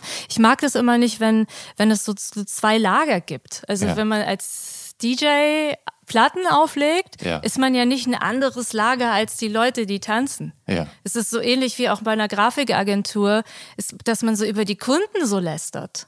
So ist so, oh Mann, die nerven so ab mit ihren Sonderwünschen und Fragen und das kostet dann alles extra. So die blöden Kunden, die blöden Leute, die sich was wünschen. Dafür Ja. finde ich, sollte man nicht äh, in die, ins Nacht, in, in, in diese Schutzlosigkeit der Nacht gehen, um dort so ein gemeinschaftliches Erlebnis Ja. mitzukreieren, um sich dann wieder abzugrenzen. Deshalb, also ich freue mich immer, wenn Leute kommen, die wünschen sich dann manchmal was. Ja. Also so, dass jemand mich belehren möchte, ist mir eigentlich lange nicht passiert, muss ich sagen. Und wenn die sich was wünschen, wenn ich es dann erfüllen kann, Ja. das ist natürlich das Größte. Ich finde es auch immer sehr schön, wenn Leute ankommen und fragen, was das gerade ist, weil Mhm. sie es anscheinend toll finden und nicht kennen. Ja, Ja. stimmt, du legst auch auf, ne? Ja. Ja. ja. Und, Und- dann, dann fühle ich, dann freue ich mich immer. Und dann erkläre ich super, das auch oder? gern, was das ist und so. Ich habe auch schon Leute irgendwelche, der Einfachheit halber lege ich halt mit CDs auf. Und ich habe Ja. auch schon Leute halt meine Mix-CDs abfotografieren lassen, damit sie das dann alles wissen, was da drauf ist Ja. und sich das selber irgendwie zusammenstellen können, wenn sie wollen. Und so. Ähm, das, aber das ist doch nett. Dafür Ja. sind wir ja auch da. Also wir geben ja auch gern, oder nicht? Ja, genau, das ist, soll ja zusammen, äh, zusammen. Das ist ja eine, dafür da Menschen näher zusammenzubringen und nicht auseinander. Ne? Aber, aber ich höre daraus, dass du gerne auflegst, oder? Sehr gerne. Ja. Wirklich sehr gerne. Ja. Es, ähm, ja, jetzt, ich weiß, ich weiß ja gar nicht, wann du das äh, hier sendest, ne? aber ja. am 11 dritten im Lido ja. zum Beispiel. Mit ja. meiner Radio 1-Kollegin Silke Super zusammen. Ah, hm, okay. Machen wir die Rock Lobster Party. Die Rock Lobster Ist das, ist das eine neue Partyreihe ja, oder eine, neue, oder eine, eine regelmäßige Party. Partyreihe? Mal schauen, du, mal schauen. Könnte vielleicht regelmäßig werden. Ja. Und was ist dann da zu erwarten? Ähm, ja, so wir, wir machen einen Tieftauchgang in unsere Plattenkisten. Okay. Also so ähnlich wie die mhm. Tanzhalle wird das sicher. Okay. Aber vor allem zum Tanzen, weil viele Leute ähm, gerade jetzt so über, sagen wir mal, 30, 35 wissen gar nicht so richtig, wo sie hin. Also hab, ich werde öfter mal gefragt, Ja. ne? wo kann man denn, wann kann man denn mal und so. Wir wissen gar nicht, wo wir hingehen sollen zum Tanzen und Ja. so. Ins Lido am 11.3. Okay. Ähm, aber stilistisch ist deine Sendung ja so ein bisschen so ein Fass ohne Boden. Und du hattest zuletzt in deiner Sendung ähm, immer wieder das Konzept, dass du dich durch bestimmte Jahrgänge gearbeitet hast. Ja, das stimmt. Ähm, und, Das ist ähm, immer ganz cool, mal so ein Konzept zu haben zwischendrin, ne? Ja. Weil ähm, Mixen, ähm, man könnte denken, es ist der einfachere Weg, Ja. die Stile und Genres und Jahrzehnte zu mixen, Ja. aber im Grunde macht man sich, es ist eigentlich nicht der einfache Weg. Ne? Man, Nee, eben, weil, weil wo, wo fängst die du an, wo Connection muss hörst es du schon auf? geben. Genau. Es gibt schon oft, also eigentlich soll es schon eine Connection geben und das ist auch das, so ich habe immer so aufgelegt, dass ich die Stile, Genres und äh, Jahrzehnte gemixt habe. Also schon gut klar, als ich anfing, war es viel 60s, 60s, 60s, 60s, aber irgendwann kann man auch die ganzen alten 80er Platten dazu oder die Ja. neuen Sachen, Ja. die ich dann so durch äh, ja durch diese DHR-Zeit, ne, Kollegen hat man seine eigenen Sachen mit reingemacht, aber dann wieder mit 60s Sachen vermischt und es war immer so, ähm, wenn man aber dann mal sagt, heute spielen wir nur Songs aus dem Jahr 1991, das ist manchmal dann einfacher Ja. auch. Einfacher und wahnsinnig flashig, weil es eine totale Zeitreise ist in diese Zeit. Und auch heute, wo ich ja viel die Musik auch verpasst habe oder nur nebenbei äh, mitgekriegt habe oder auch verneint habe und abgelehnt habe, ja, weil ich wirklich ganz bewusst dann lieber 60s gehört habe, das alles wieder zu entdecken mit Ja. ein bisschen Abstand. Ja. Man kann so viel mehr Musik plötzlich Ja. feiern, als man es damals eigentlich äh, in der Lage gewesen ist, weil es lockerer ist und in diesem Mix dann auch wieder anders ist, als wenn man wirklich nur Eurotrash die ganze Zeit hört oder nur das Mhm. und nur das, ne?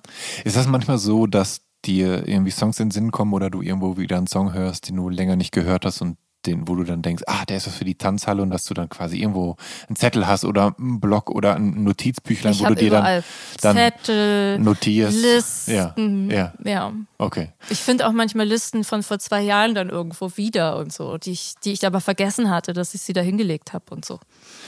Ähm, du hast ja eher selten Gäste in deiner Sendung. Ja, bis jetzt noch nie.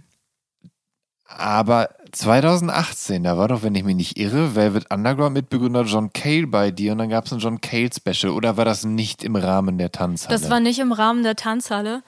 Äh, ich habe mal als äh, für eine große Zeitung, für eine sehr große Zeitung, John Ja. Cale interviewt. ja. Das Interview kam dann aber nicht, Aha. weil ich, es war so ein bisschen auch meine Idee, das Ja. Interview zu machen. Ja.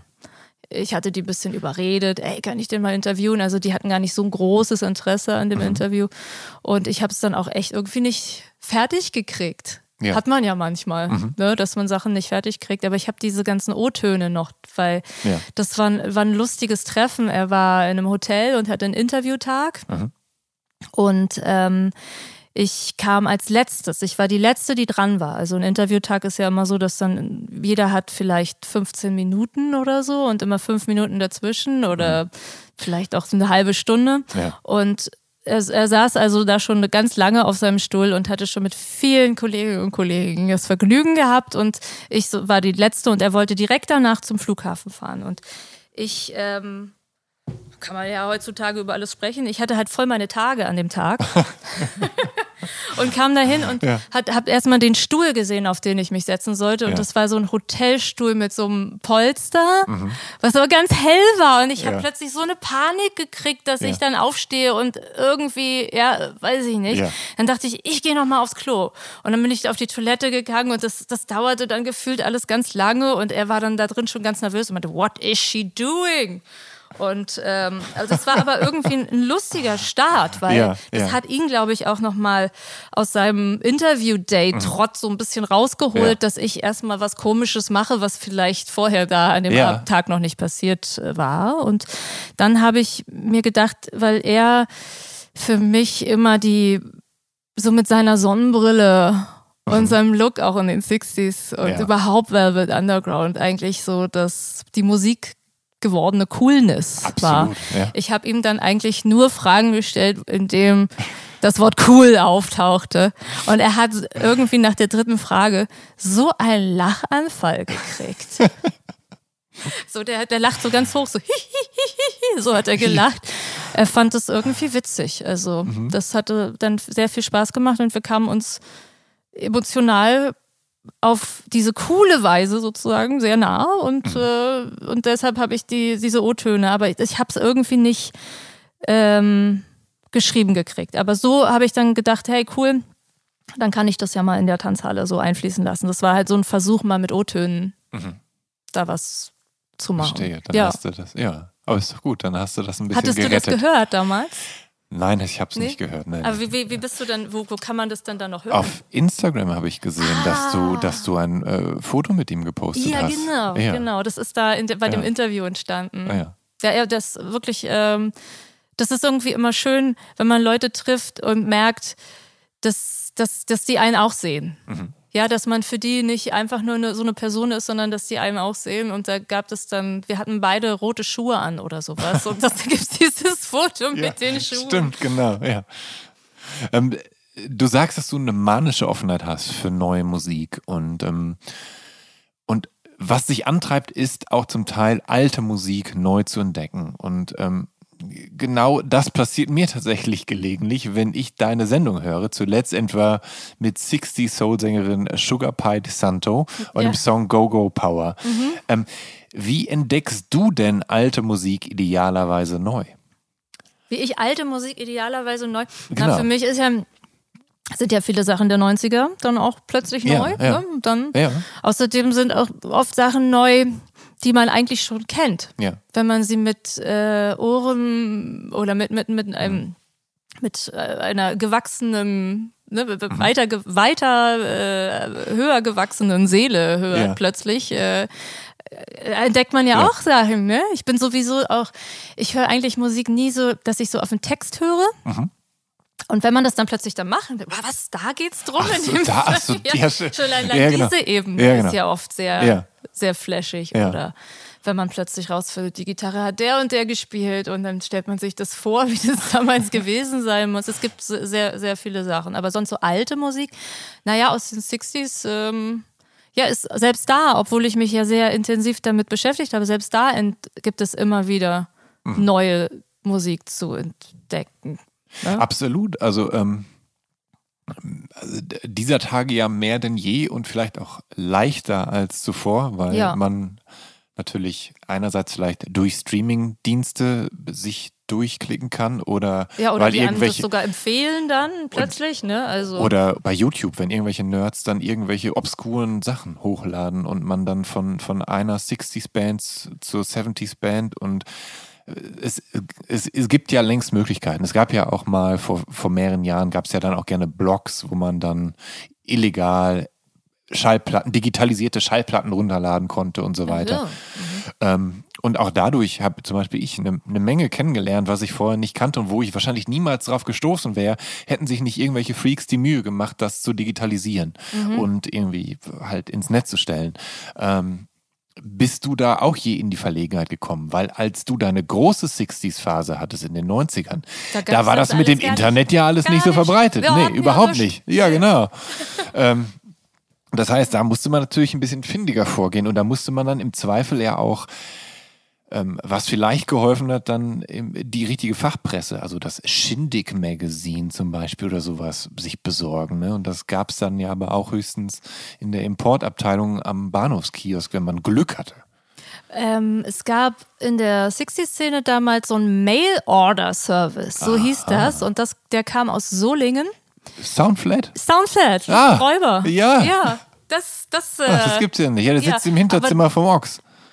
Von was? Der sitzt im Hinterzimmer vom Ochs-Fanzine. Ah. Der Lutz. Und wo ist, in Das, welchem, ähm, äh, das, ist das in ja, kurz Hamburg? vor, kurz vor Wuppertal Ach so, äh, ist okay. das. Ähm, und da ähm, hat Joachim Hiller sein, sein, das, Ah. die Redaktionsräume seines Ox-Fanzines im Keller und hinter seinem Redaktions seinem Redaktionsraum gibt es noch einen weiteren Kellerraum und da sitzt er, Immer oder da noch. saß der Lutz zumindest früher mit seinem Soundflat-Mail-Order.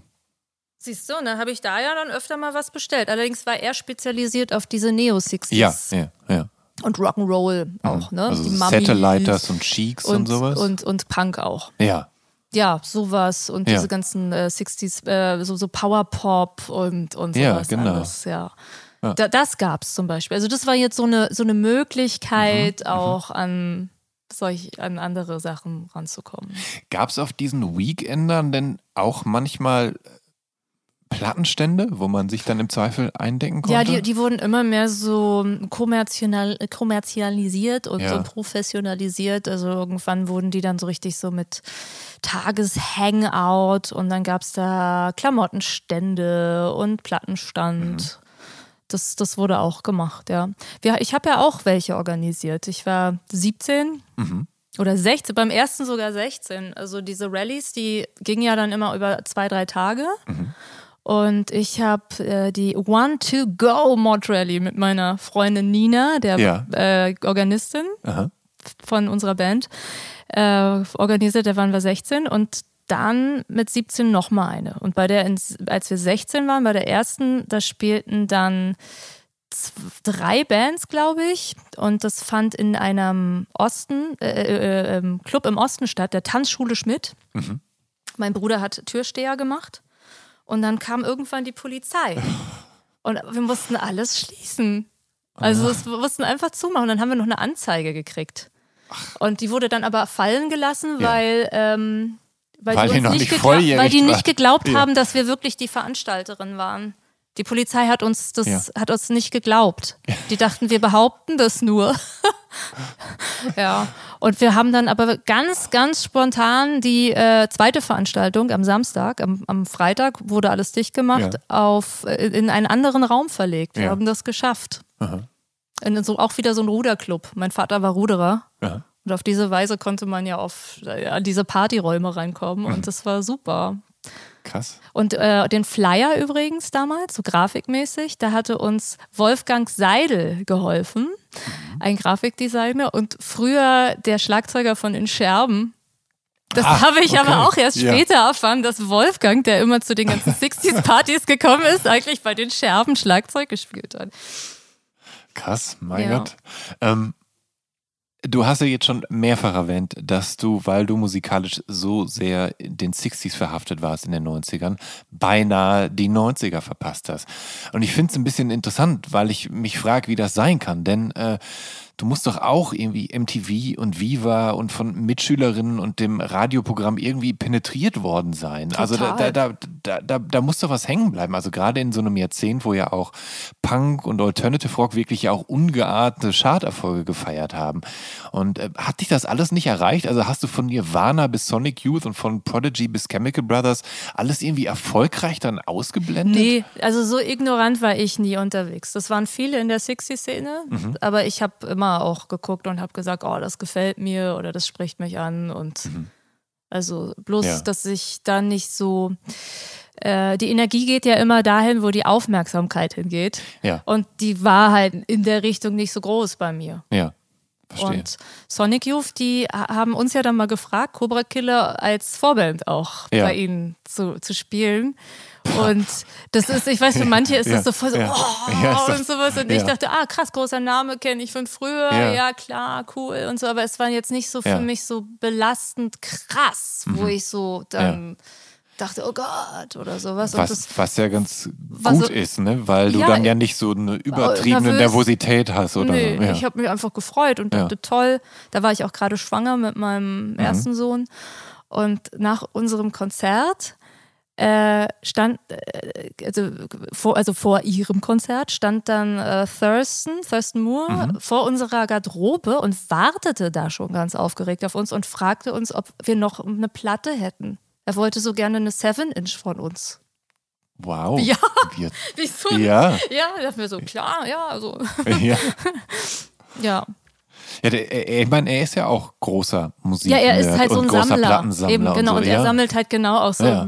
sage ich sag mal, etwas schrägeres Ja, Zeug und dann auch Sachen, die dann wahrscheinlich vermutlich Raritäten sind dann irgendwann. Und da hat er einen guten Riecher bei unserer Single. Ich weiß nicht, wie es dazu gekommen ist, aber du hast irgendwann einen David Hammer kennengelernt. Oh ja. Und der ist damals vier Jahre älter als du und leider 2011 verstorben. Der nennt sich Shizu und mischt Punk, Breakbeats, Elektronik, äh, kaputte Sounds zusammen und veröffentlicht das Ganze über Digital Hardcore Recordings. Das ist ja ein Label, was äh, co-betrieben wird von Alec Empire, von Atari Teenage Riot. Warum ist David an dich herangetreten und wie sah deine Teilhabe an Shizu aus? Also du beginnst ja mit 20, also 1997, auch äh, mit einem Yamaha SU10 Sampler und der Otto Harp unter anderem anders musikalisch zu experimentieren. Was, was war da los? Was war das für eine, für eine Phase und wie hast du diesen David Hammer kennengelernt? Diese 60-Szene, die hatte mich irgendwann ein bisschen gelangweilt, weil ich gemerkt habe, dass dort auf diesen Partys und auch bei den Leuten, dass denen wichtiger war, dass die Musik aus den 60ern kommt, als dass sie gut ist. Also die hätten jetzt lieber irgendwie so eine schlappe Band aus den 60s gehört, als Ja. irgendwas, was krass und cool ist und halt eigentlich wie die Sonics oder Ja. wie so sowas wie äh, Music Machine oder die Mhm. Standouts. Das sind so, so meine, nach The Who und den Ja. Kings sind das so die Bands, die ich halt so cool finde. Und das ist ja total wie die Stooges oder Mhm. MC5 oder dann halt auch Sachen in den 80ern. Also das ist ja so eine Energie, die da drin steckt und gar nicht ein Stil. Die Stilistik war da aber wichtiger und das hatte mich dann irgendwann gelangweilt und frustriert. Und irgendwie ist es ja auch ein bisschen so, als ob man zum Ritterfest geht und sich immer da als Mittelaltermensch verkleidet. Weißt es Letztendlich eigentlich ist das nicht anders, Fasching, genau, Kann man ja. nicht anders sagen. Ja. Und dann ähm, war ja, und meine, endlich äh, war ich aus der Schule raus. Die hatte mich sehr belastet. Mhm. Ich habe immer gedacht, oh, wenn, ich die, wenn die erstmal vorbei ist, dann bin ich frei. Mhm. Und es war dann soweit. Und äh, ich wusste gar nicht, wie man mit Freiheit umgeht, weil die, die, das, das, ich konnte die gar nicht leben. Ich war in so einem Tief damals so. Und ich, ähm, also es war alles hätte, es hätte alles, das war auch so diese, das Ende der 90er, ne? Das Millennium stand vor der Tür. Ja. Es hieß, alles ist möglich, die Welt steht einem offen. Das denkt man ja als Mensch, als junger Mensch sowieso, dass einem die Welt offen steht. Das sagen einem die Eltern. Du kannst alles erreichen, wenn du nur willst. Und Ja. das ist so auch diese Art von angeblicher Freiheit ist auch eine Art Gefängnis. Und in der befand ich mich damals mit 20 und hatte aufgrund von dieser Fadness, die ich hatte, Ja. äh, nichts anderes zu tun, als die Idee, äh, als mein Gewürzregal anzumalen. Also ich habe irgendwie zu Hause gesessen. Heute macht man das ja, do it yourself und Ja. sowas. Ne? Heute ist es Ja. ja auch cool, solche Ja. Sachen zu Und dann machen. postet man es bei Inst Instagram. bei Instagram und, und, bist so voll berühmt plötzlich. Ja. Damals war das überhaupt nicht cool, Ja. ne? Aber ich habe irgendwie gedacht, ich weiß nicht, was ich machen soll. Irgendwas muss ich ja machen. Und dann habe ich gesehen, ach, das Gewürzregal, das sieht ja irgendwie doof aus. Dann habe ich wirklich gerade mein Gewürzregal zu Hause angepinselt, was ich halt auch irgendwie krass finde aufgrund der Fadness meines Lebens. Dieses, diese Bedeutungsgeschichte, die da so mitschwingt, ja, dass das das Gewürzregal war und jetzt nicht irgendein anderes Möbelstück. Und auch so ein kleines, ja. Ja, ja. So vor allem, man, man benutzt die ja gar nicht, die Gewürze, die da drin stehen. Die schimmeln da ja meistens eher so ab oder so. Naja. Dann hat es plötzlich bei mir geklingelt und das ist äh, in Spandau nicht oft vorgekommen, weil die Leute kommen nicht so oft nach Spandau und äh, plötzlich stand meine damalige eine Freundin von mir vor der Tür und brachte David Hammer mit. So einen kleinen, schmächtigen, blonden Jungen mit so verschmitzten Zähnen, so. Hat er immer gemacht und er meinte, Annika hast du einen Plattenspieler. Ich so, na klar hab ich einen Plattenspieler.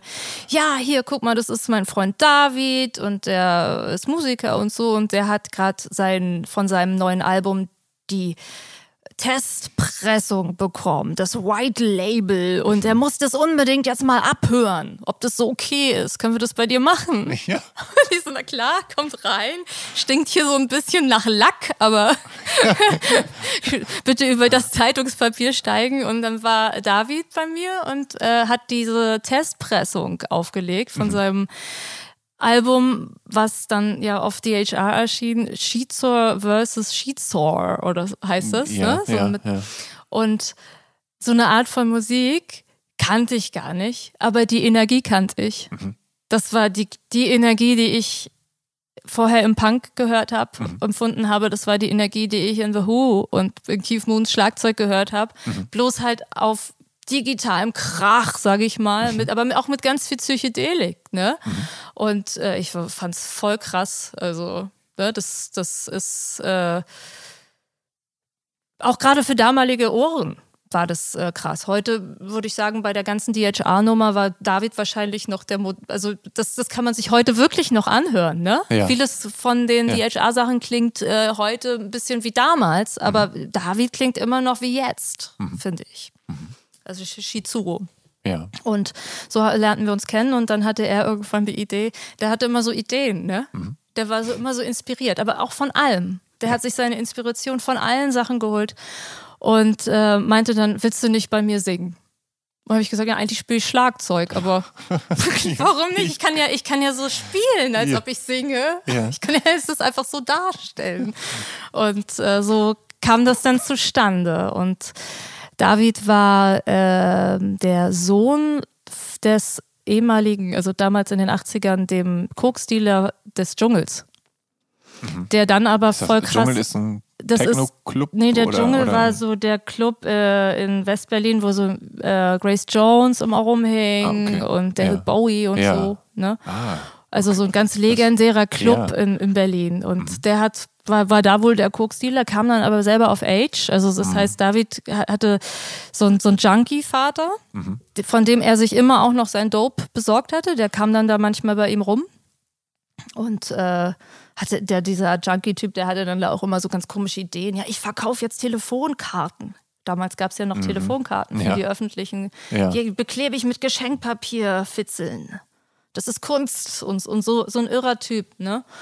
Und der und er war äh, und seine Mutter, die war ganz, ganz, ganz, ganz esoterisch und nach Indien abgehauen. Und David war eigentlich aufgewachsen äh, bei seinen Großeltern in Hanau, einem ehemaligen Politiker und seiner Frau und äh, dann wieder zurückgekommen nach Berlin.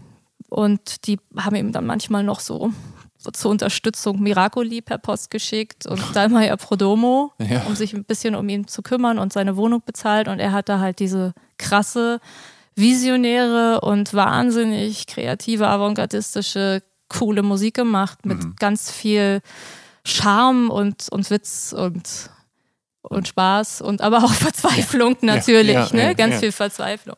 und du, Und er meinte dann irgendwann, ey, achso genau, und er war äh, Tontechniker. Er Mhm. hatte mal so eine Tontechnikerlehre gemacht in London und er war von Atari Teenage Riot, die Mhm. ja wa- war, die wirklich berühmt waren damals. Die sind ja wirklich überall rumgetourt. Der, der Tontechniker. Mhm. Und wir hatten einen Track dann zusammen aufgenommen. Wo ich gesungen hatte. Der erste Track, wo ich so gesungen habe, äh, The Man hieß der ja. Den hatte er in, beim Soundcheck in Amerika dann mal so reingemacht. Machen Tontechniker ja, Ja, machen- oft, machen ne? So, mach ich mal meinen eigenen Mix jetzt hier mal auf den lauten Boxen hören, so. Der Klassiker. Und das war ein Gig von Atari Teenage Riot, wo sie zusammen oder vor vermutlich Wu-Tang Clan gespielt haben. Und ODB, Old Dirty Bastard, hatte diesen Track dann gehört. Das erzählte mir dann David, Ja. als er wieder nach Hause gekommen ist und kam wohl aus dem Backstage gestürmt und meinte, wer hat das produziert? Mit dem möchte ich mal arbeiten. Aber es kam natürlich nie zustande, weil Ja. so war das damals, ne? So, so war das. Man Mhm. Ja, hätte nie ja, was dafür getan. Also das hat einen schon gereicht, dass Mhm. der das gesagt hat. Ja. Daran dann anzuknüpfen, kein, also Anschlüsse gab es da nicht. Das war das Fatale, leider. Ja, und ähm, irgendwann kam David dann um die Ecke und meinte, ja, wir sollen jetzt auf ähm, Amerika-Tour fahren. Ich habe mir das gedacht, mein Vater ist der Schlagzeuger, du bist die Sängerin. Und du musst dir die Haare blond färben, meinte er. Damit du so aussiehst wie die Frau, die auf den Fotoautomaten drauf ist draußen. Frau Mustermann. Ich weiß nicht, ob du die noch kennst. Vielleicht hört das ja jemand, der das noch kennt. Frau Mustermann. ja. Die hatte immer so einen blonden Pony und Ja. fand irgendwie Frau Mustermann scharf und wollte gerne, dass ich. Ich habe gesagt, also das mit deinem Vater weiß ich jetzt nicht. Und mit dem Blond auf gar keinen Fall. und den Vater konnte ich ihm dann auch noch ausreden, weil das wäre ein bisschen anstrengend geworden auf, auf der Amerika-Tour mit dem. Das glaube ich aber auch. Aber wir sind dann, er hatte dann noch einen anderen dabei, den er kannte aus, aus Amerika und dann äh, waren wir fünf Wochen auf richtig krass großer Amerika-Tour. Ich war 20, das erste Mal in Amerika. Ne? Also ich Ja. und ähm, mit Atari Teenage Riot, Ikata, das ist die Band, äh, die Gina von, von Cobra Killer, meine Cobra Killer-Kollegin vor Cobra Killer hatte Ja. oder auch immer noch hat vielleicht. Und, und wir. Shizuo. Das war immer so ein Dreier-Ding, so Dreier-DHR-Package, Ja. weil äh, DHR, Digital Hardcore Digital Recordings. Hardcore ja. Recordings. Ja. Sozusagen, ähm, ja, Ja. digitale, krasse ja. Produktion, eigentlich im Grunde Hip-Hop-Beats mit Metal-Gitarren-Loops, so muss Ja. man sich das vorstellen, bei, bei, bei DHR jedenfalls, mit Ja. sehr krassen Texten und so. Und die hatten damals einen Deal mit Grand Royal, dem Label von den Beastie Boys, gerade. Also das ging gerade bei denen voll ab. Und so kam dann auch, kam es dann auch, dass es, wir kamen an in New York, ich war 20 und wir sind erstmal im Hotel eingecheckt und dann direkt auf die Geburtstagsparty von Mike D. Das gibt's doch alles gar nicht. Ja, und ich habe noch gedacht, Amerika gibt's auch gar nicht. Das ich war ja immer so meine Theorie. Ich dachte immer, das ist alles nur erfunden. Alf und so. Ja. Du weißt schon, das Ja. ist doch. Oder so rein theoretisch, stell dir mal vor, so Truman Show. Ja. Ne? Ja. Aber doch, es gab's dann, ja. So, so, so ging das dann los. Ja. Und dann jeden ist das, Abend ist woanders Das gut gegangen? äh, die Diese, Geburtstagsparty. diese, diese, die Diese Tour. Tour? Die, also, Für mich ja. Für Ja. mich ja, aber ähm, das war auch sehr anstrengend, weil der eine von Atari Teenage Riot, der hatte so einen äh, schizophrenen Schub Mhm. kurz vorher und dem ging es während der ganzen Tour gar nicht gut. Oh, je, je. Da wurde dann noch seine Freundin äh, mit eingeflogen. Die stieß dann zur Tour dazu, um ihn so ein bisschen runterzubringen. Das, Mhm. das hat dann auch geholfen. Dann wurde er aber so ganz albern. War auf jeden Fall besser. Und zum Schluss haben sie noch geheiratet auf der Tour, dann die beiden am Pool in, in L.A., im, äh, in diesem Hotel, in diesem Roosevelt Hotel, Ja. wo auch Marilyn Monroe irgendwie mal aufgetreten ist. Mann, oh Mann, Und oh Mann. da waren dann die ganze Zeit, dann hieß es immer, ah, weißt du, wer heute da war? Ah, Weißt du, wer heute da war? Dann war irgendwie Jello Biafra, ähm, hieß es, wär- wäre bei unserem Konzert gewesen. Oder ähm, hier, Henry Rollins im Zweifel? nee, ähm, ähm, ach Gott, Namen. Nein, ich weiß es gleich Ja, wieder. ja. Aber auf jeden Fall, ähm, ach so, Courtney Love auch. Ja. So. Ja. Aber ja, so mich, für mich war das sehr, sehr heilsam, dieses, dieses Tourleben. Mhm. Zum Teil, also alles irgendwie ganz offen, aber auf der anderen Seite auch sehr strukturiert und ähm, immer woanders spielen, immer wieder woanders spielen und die Konzerte geben. Es war Und du sehr schön. hattest ein Ziel und eine Aufgabe und musstest nicht mehr Gewürzregale lackieren. Ja, Ja. genau. Ja. Genau. Und immer, wenn man da bei dem einen Ort fertig ist, dann geht man zum, zum nächsten. Ne? Und ähm, das war halt einfach auch so, so in dieser Art von neuen Musik, die ja auch für mich sehr aufregend war, dann noch, ne, dieses, ob, obwohl ich mich da auch sofort sehr zu Hause gefühlt ja. habe. Du ähm, hast ja dann, du bleibst im Anschluss ja bei Digital Hardcore Recordings. Ähm, du gründest mit eben deiner Freundin äh, Gina, auch eine Berlinerin, dass du Cobra Killer, äh, euer unbetiteltes Debütalbum das erscheint 1998. Das ist auf Englisch. Erst später kommen auch Songs auf Deutsch dazu. Ähm, die Songs sind also gerade am Anfang äh, punkig kurz, oft unter zwei Minuten und teils auch eher abstrakte, experimentelle Elektronik. Ähm, wie hat sich das dann mit Cobra Killer entwickelt und auch mit deinem musikalischen Geschmack zu der Zeit? Weil das ja wirklich schon eigentlich sehr weit von dem entfernt ist, von dem, was du vorher gehört hast, außer dass diese Punk-Energie mitschwingt. Bei, bei Shizuo jetzt, ne? Nee, nee, bei Cobra Killer am Anfang auch, oder? Also da, oder würdest du gar nicht sagen, dass da so eine Punk-Energie mitgeschwungen hat bei euch? Doch, also immer. Also ja, ich glaube ja. bei allem. Ja. Also selbst als ich Mod war, hat bei mir ganz viel Punk-Energie immer mitgeschwungen. Ähm, aber, aber, aber diese ganze digitale Punk-Welt, in die du da jetzt äh, gewandert bist, ist ja schon ganz anders als das, was du so vorher gehört und gemocht hast und wo du dich musikalisch verortet hast.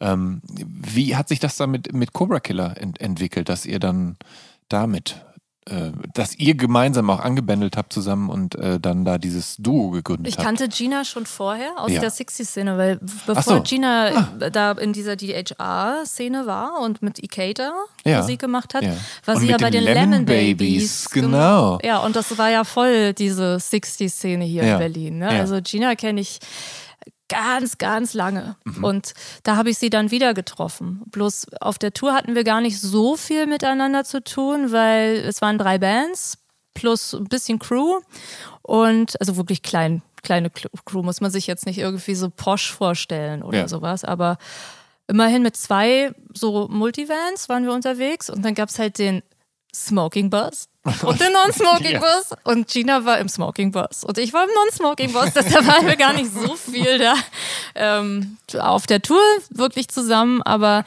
ähm, nach der Tour haben wir uns dann mal verabredet, weil ich habe, für mich war das dann sehr schnell sehr klar, dass ich auch so eine Musik machen möchte. Ne? Also ja selber. Mhm. Und auch gerade als Schlagzeugerin will man ja auch immer, das ist ja einfach die Lösung für all die Probleme, die man immer hatte, dass irgendwie die Bandzusammenstellung so kompliziert ist. So mit dem Sampler kannst du das ja alles selber machen. Ja. Was du als Schlagzeugerin ja. vorher gar nicht machen konntest. Und äh, ich habe mir dann halt direkt nach der Tour diesen SU10 äh, Sampler gekauft von Yamaha. So ein kleines Ding, so groß wie so, eine, wie so ein Taschenbuch. Mhm. Mit so ein paar Pads drauf, ohne Diskette. Das hat alles direkt in das Gerät reingespeichert, also ohne bekloppte ja. Technik, Komplikation, ja. Mhm. Ganz cool, super stabil, richtig tolles Gerät. Also ich fand das, äh, also das war richtig eine Lösung für, für viele Sachen. Und ich konnte selber damit Musik machen und zwar, indem ich äh, die schönsten Stellen, die ich immer ganz besonders krass fand von Songs, einfach mal aufgenommen habe und dann verbinden konnte mit anderen Stellen, die ein ähnliches Gefühl immer in mir ausgelöst haben oder vielleicht auch sogar das gegensätzliche Gefühl. Mhm. Und auf diese Weise fing ich dann an, da Musik zu machen. Und das war ja. eine Offenbarung, sag ich mal. Ja. Obwohl ich eigentlich Teamworker bin. Also dieses mhm. alleine arbeiten mag ich gar nicht so gerne, aber da fand ich es richtig krass, so dass das möglich ist. Krass, interessant. Ähm, damals ist ja, also ich habe das Gefühl, dass du so, so, so, ein bisschen dann mittendrin warst, weil in, in der Berliner Szene ist damals ja in, in vielerlei Hinsicht viel passiert. Also ähm, da gab es natürlich eben Alec Empire mit, mit seinen Atari Teenage Riot. Ähm, äh, du hast mit äh, Produzent Marco Haas alias T Raumschmiere gearbeitet. Der hat äh, bei unserem Cobra Killer Konzert noch unsere Kabel. Er war ja eigentlich Veranstaltungstechniker ja. Azubi im Maria ja. am Ostbahnhof. Aha. Und äh, er hat eigentlich mal am Anfang, ja. als er nach Berlin kam, mal uns verkabelt sozusagen. Ah. Ja. Ah, Aber dann wurde er auch sehr schnell mit seiner Musik verdienterweise natürlich äh, sehr, sehr berühmt, sage ich mal. Ich hoffe, dem geht's gut. Liebe Da- Grüße. Und dann, hier. und dann, äh, genau, Gina war dann noch mit den Lem Babies ja aktiv, ganz, ganz am Anfang. Dann, äh, dann tauchen natürlich Stereo Total auf mit Breze Göring und Françoise Cactus. Ähm, zum Teil hat äh, Philipp Reichenheim, alias Philipp Virus, äh, für viele, äh, die da Musik gemacht haben in Berlin, die Videos gedreht und so weiter. Ähm, der hat dann noch dafür gesorgt, quasi, dass Jay Meskes auch noch irgendwann mal so mit auf, Genau. auftaucht. Das ist ja sein so. Schwager. Ja, das ist sein Schwager, ganz genau. Und ähm, du warst da auch irgendwo mittendrin. Da war ganz schön was los damals in diesem, in diesem Berlin in den 90ern und frühen 2000ern. Ja, Als ich noch nicht hier war, als alles so spannend war. kann man sagen. Und äh, Stereo Total waren auch immer dabei, ne? Mhm. Und das verschmolz dann alles, diese ganzen Musikszenen. Und du hast irgendwann ähm, Thomas Wedler kennengelernt. Der ist 22 Jahre älter als du, gebürtiger Züricher, Schlagzeuger ähm, auch und auch Schlagzeuglehrer und äh, Teil der deutschen Post-Punk-Band Die Haut. Und ab 1986, da spielt er mit Nick Caves Band The Bad Seeds mit. Und zwar bis heute tatsächlich. Und 2001, da bekommt ihr einen gemeinsamen Sohn. Zwei. Ja, 2000, 2000, Entschuldigung, 2002 Ja. bekommt ihr einen gemeinsamen Sohn. Wie, wie hast du Thomas kennengelernt? Hast du den in diesem Berliner Musikzirkel dann kennengelernt? Ist der dir über den Weg gelaufen? Ja, ich glaube, der ist mir mal, äh, wir sind uns über den Weg gelaufen bei einer, bei im Oxymoron, das war, in den Hackischen Höfen. Ich weiß Mhm. gar nicht, ob es das noch gibt. Auf jeden Fall, ich glaube, da hatte damals, ich, ich weiß es alles nicht mehr so. Ne? Okay. Sonst wäre man ja Okay. nicht dabei gewesen. Ja, Aber, natürlich. ähm, äh, ich glaube, Merit Becker hatte da einen Auftritt äh, in so einem 20er Jahre Stil. Mhm. Und da habe ich ihn mal kennengelernt und dann haben wir uns wieder getroffen, als ich nämlich auch wieder so, auch wieder so eine ganz andere Geschichte mit Jasmin Tabatabai zusammen Ja, Musik ja, gemacht ja. habe. Ja. Der hat, habe ich ja, wir, wir haben ja zusammen, also äh, ich durfte ja zusammen mit ihr ihr, ihr Album produzieren damals, Mhm. ihr Soloalbum. Und da gab es dann die Idee von dem, von, ich glaube, ja, über die anderen Musiker, die sie da so hatte, dass Mhm. ah, der Thomas Wiedler soll spielen und so haben wir uns dann wieder getroffen. Okay. Ja. Und Ja. dann. dann Und dann waren wir mal kurz ja. zusammen, ja. Nicht so lange, aber Ja. kurz. Kurz und äh, effektiv, sage ich. und wir haben auch zusammen Musik gemacht, also in der Zeit. Das war immer so ein, es war auch so, ein, so eine Art musikalische Verbindung. Ja, wollte ich gerade sagen. War Musik so das, das verbindende Mhm. Ganz Element, doll, das ja. Fundament? Auf jeden Ja, Fall, auf ja. jeden Fall. Ähm, du hast mir, das, äh, ich weiß nicht, ob das jetzt zeitlich irgendwie da so reinpasst, aber du hast mir gesagt, dass du dir mal bei einem Gig in Mexiko die Nase gebrochen Ja, hast. genau. Ähm, mit wem bist du nach Mexiko gekommen und was ist da passiert? Warum hast du die Nase gebrochen? Bist du von der Bühne geplumpst oder, oder Ja. hast du dir den Mikrofonständer gegen die Nase gehauen? Ja, oder? genau. Deshalb, ich muss, ich muss, äh, ich, ich muss die, ich habe die auch schon mal danach dann operieren lassen, aber ich muss, glaube ich, muss die nochmal operieren lassen. Die ist halt seitdem so schief und auf der einen Seite kriege ich nicht so viel Luft wie auf der anderen. und, Oh je, aber Mini. irgendwie habe ich auch keinen Ja. Bock. Ja. Also die. Ja, man lässt sich ja ungern freiwillig äh, Ja, und das äh, kostet auch ganz schön viel, Das weil das ist zwar ein Arbeitsunfall gewesen, aber Ja, in Mexiko so. Ja. Ne? mit wem mit, Mit bist du Cobra mit Cobra Killer, Killer nach mit Mexiko Cobra? Killer. Die Mhm. Cobra Killer Konzerte, die gingen ja immer sehr hart äh, zur Sache und Ja. Äh, in Mexiko war das so, dass ich, äh, also das war einfach ganz blöd, weil ich bin von der Bühne gefallen, aber gar nicht, noch nicht, also es war normal von Zeit zu Zeit von der Bühne zu fallen bei Cobra Killer. Wir haben ja, Ja. auch Stage Diving gemacht Ja. und alles, ne? Und dass man sich ein bisschen, also dieses Risiko, also es war, ging eigentlich immer gut. Außer einmal musste ich genäht werden am Kopf in, in, in Spanien. Äh, aber das war so total bescheuert, weil ich bin hinten von der Bühne gefallen. Also gar nicht nach vorne Ja. hin, sondern nach hinten. weil ähm, da war ein Vorhang hinter der Bühne und ich dachte logischerweise, da ist die Bühne zu Ende und wollte mich kurz abstützen. Ich bin kurz Mhm. Ja. ans Ende der, Ja, ans hintere Ende der Bühne gelaufen und wollte kurz mal so machen, dass Ja. ich mit dem Arm mich abstütze an der Wand und bin dann halt in diesen Vorhang reingefallen, in diesen Zwischenraum zwischen Wand und Bühne Ah. und dem ganzen Gerümpel, was sie halt da hingestasht hatten. Ja. Und hab äh, mir, die bin halt voll auf die Nase. Oh Und nein.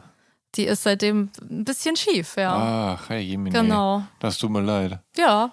Deshalb, ähm, Oh. aber ja, Ja, ja. was soll man machen? ähm, kommen wir nochmal zum äh, Cobra Killer Touren zurück. Ähm, denn als Jack White 2009 mit den Raconteurs und 2022 äh, solo in der Verti Music Hall in Berlin spielt, da hast du ihn mit deiner Cobra Killer Partnerin Gina backstage besucht und das liegt, glaube ich, daran tatsächlich, weil ihr euch 2001 oder 2002 auf einer Festivaltour mit den White Stripes in Australien kennengelernt habt.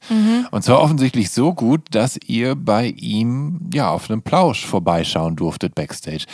Äh, Wie war das damals mit den White Stripes und, und wie kommt es, dass die Bindung so eng ist, dass du Dass heute so beim, anhält, beim, ne? beim Ja. Megastar Jack White vorbeischauen darfst? Na, er ist echt auch ein netter Typ, muss man sagen. Ich glaub's, ich glaub's, ja. Und ähm, wir haben, äh, da muss also ich muss, muss da auch nochmal vorgreifen, weil Ja, ähm, bitte. eine Sache über Cobra Keller ist ja auch, dass also damals am ähm, Maria am Ostbahnhof haben wir ja öfter dann auch gespielt. Ne? Mhm. Ja. Es war alles ja auch noch so easy und so, so locker. Und bei einem Gig kam äh, Gina dann mal dann zu mir kurz nach dem Soundcheck und meinte, ach ja, übrigens, ich habe äh, Gonzales, also Ja. der ja auch damals ein Kumpel von uns war, versprochen, dass so eine Freundin aus Kanada bei uns noch heute Vorband machen kann. Feist. Nee. Nee, ach, Peaches. Peaches. Ja, natürlich. Und die so, was? Aber das ist doch heute gar nicht unsere Veranstaltung, weil diese Veranstaltung war, da waren wir selber nur gebucht und Mhm. nach uns kamen noch irgendwelche ganz wichtigen Londoner Ja. DJs mit Manager, den sie dabei hatten. Und, und, und ich so, ah, echt, und ah, okay, äh, gut, warum nicht? Ja gut, dann soll sie da spielen, aber ich fand es irgendwie auch so ein bisschen so, okay, dann müssen wir ja so lange warten, bis wir auf die Bühne können, aber gut. Und dann war das äh, Peaches und sie meinte, hey, danke, dass ich heute hier spielen kann. Das war ihr allererster Gig in Deutschland, ne? Ja. als, unserer, uns, als unser unangekündigter, spontaner Voract. Und sie Ja. stand auf der Bühne in der Jeans, hatte die auf, dass Ja. man eine weiße Unterhose sah. Und Ja. sonst hat sie eigentlich nur gerappt. Ja. Also das war's, aber sie hörte auch nicht auf. Also die hatte eineinhalb Stunden oder so gerappt, so. Auch, auch ziemlich gut, aber irgendwann die Leute kamen und, ah, wann fangt ihr dann endlich an? Und der Manager immer hier so ganz, ganz panisch mit dem Finger auf die Uhr getippt, ja, oder? Und äh, ja, da war, war so ein bisschen so ein Zwiespalt. Und danach ging es ja für sie voll ab, also in kürzester Zeit. Ne? Ja. Sie hat auch die ganze Berliner Szene so für sich äh, auch so, so also mitmachen lassen bei ihr. Bei ihr, äh, sie hat ganz schnell so dieses, diese, ja, so diese Mitmach-Möglichkeit, die wir in Berlin gar nicht gemacht haben. Jeder hat ja so seins gemacht und dann halt hintereinander, aber bei ihr durften alle immer so dabei sein und auf diese Weise wuchs auch ihr äh, ihre, ihre eigen, ihr Ja. eigene, ihre eigenes musikalisches Selbst Ja. natürlich wahnsinnig, ne? Ja. weil alle dabei waren. Ne? Und ähm, dann war sie innerhalb von kürzester Zeit sehr krass äh, unterwegs und berühmt und hat uns dann wiederum mitgenommen als ihre Vorband nach Australien auf dieses Festival. Und so kommen wir dann jetzt zu Achso, jetzt, achso, genau. ja, okay. Krass. Weil da waren Ja. wir dann ihre Vorband, Ja, ne? ja. Weil sie äh, voll abging und das hat Spaß gemacht. Und Australien war der absolute Knaller. Also das Mhm. war so ein Festival, das heißt Big Day Out Festival. Also es ist wirklich sehr groß. Also da haben, ich glaube, der Headliner war New Order. Mhm. Und sonst Prodigy haben da gespielt. Die hatten ganz viele schwangere Frauen dabei. Weiß gar nicht. Muss man mal googeln. Ja, haben die Kinder eigentlich? Aber da waren viele schwangere Frauen in mein- meiner Erinnerung. Weil ich bin mal mit so einem äh, Festivalauto an ihren Container ran aus Versehen rangefahren. Und da kamen dann so ganz viele schwangere Frauen raus und hatten sich erschreckt leider.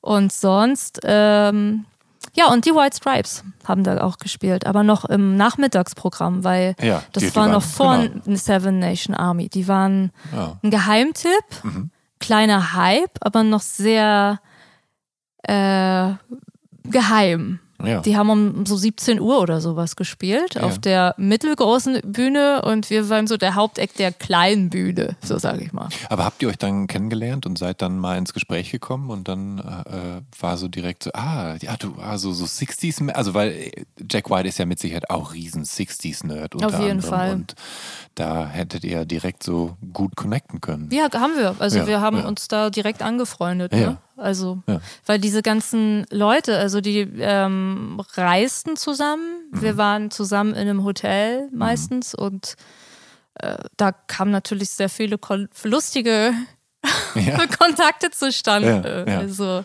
und es gab auch immer sehr viele Tage zwischen diesen Auftritten. Also es, war, es war so angelegt, dass es immer einmal dieses Festival gab und dann hatte am nächsten Tag immer jede Band oder viele Bands eine, eine, eine eigene Show in dieser Stadt. So in verschiedenen Clubs oder Ja. so. Und dann gab es meistens immer noch so ein, zwei Tage dazwischen. Und da konnte man zum Beispiel an den Strand gehen, aber die White Stripes haben es nicht gemacht, weil die wollten nicht braun werden. Die wollten gerne blass bleiben. Die blieben dann immer in der Hotellobby sitzen und wir sind dann immer mit unseren Handtüchern vorbei. Bye bye, we go to the beach, and we stay here. Und so hat man, haben wir den Kontakt gehalten. Ja. Ja. Es ähm, gibt auch von dir ein Foto, ich glaube in diesem, im Rahmen von diesem Big Day Out Festival, ähm, da stehst du äh, zumindest mit dem Sänger von System of a Down, mit Ja, Serge Tankian und halt irgendeinem einem anderen Typen mit Sonnenbrille, der, ich schwöre, nicht zu System of a Down gehört. Ich weiß gar nicht, ich dachte, ich dachte so- immer, das wäre einer von denen. Ich, ich könnte schwören, also ich, ich der, also der, der, der ist, ich weiß nicht, wozu der gehört, keine Ahnung. Der eine ist auf jeden Fall Serge Tankian. Mhm. Ähm, äh, und ähm, wa warum gibt's dieses Foto, wo du mit Serge Tankian und dem anderen Typen mit der Sonnenbrille so rumstehst? Ich fand deren Album so cool. Ja? Ich habe so ein Ja. Erlebnis mit dem Ja. Album, weil meine Mutter hatte sich an Heiligabend mal, sie wollte am Morgen des Heiligabends noch schnell Parmesankäse, nee, Raclette-Käse natürlich, Raclette-Käse kaufen. Damals habe ich noch Käse gegessen. Ja. Und, ähm, und ist aber in der vereisten Einfahrt, da gab es noch Schnee, des, des Nachbarn äh, ausgerutscht und hat sich beide ähm, Handgelenke gebrochen. Au. Ja, und dann war sie im, äh, im Krankenhaus und mein Bruder und ich haben dann alles selber gemacht. So, ne? Also wir, wir haben gemerkt, okay, bis die wiederkommt, das kann noch echt eine Weile dauern, wenn sie überhaupt heute wiederkommt. Aber wir haben einfach so das, was so unsere Eltern immer sonst gemacht haben, unter viel Geächze, wie, ach, Ja. das ist alles so anstrengend, so anstrengend, haben wir gemacht. Und er hat gesagt, ich wollte ja eigentlich hier diese CD heute schenken, aber die können wir ja jetzt mal hier schon mal hören. Und dann haben wir den Weihnachtsbaum geschmückt, Ja.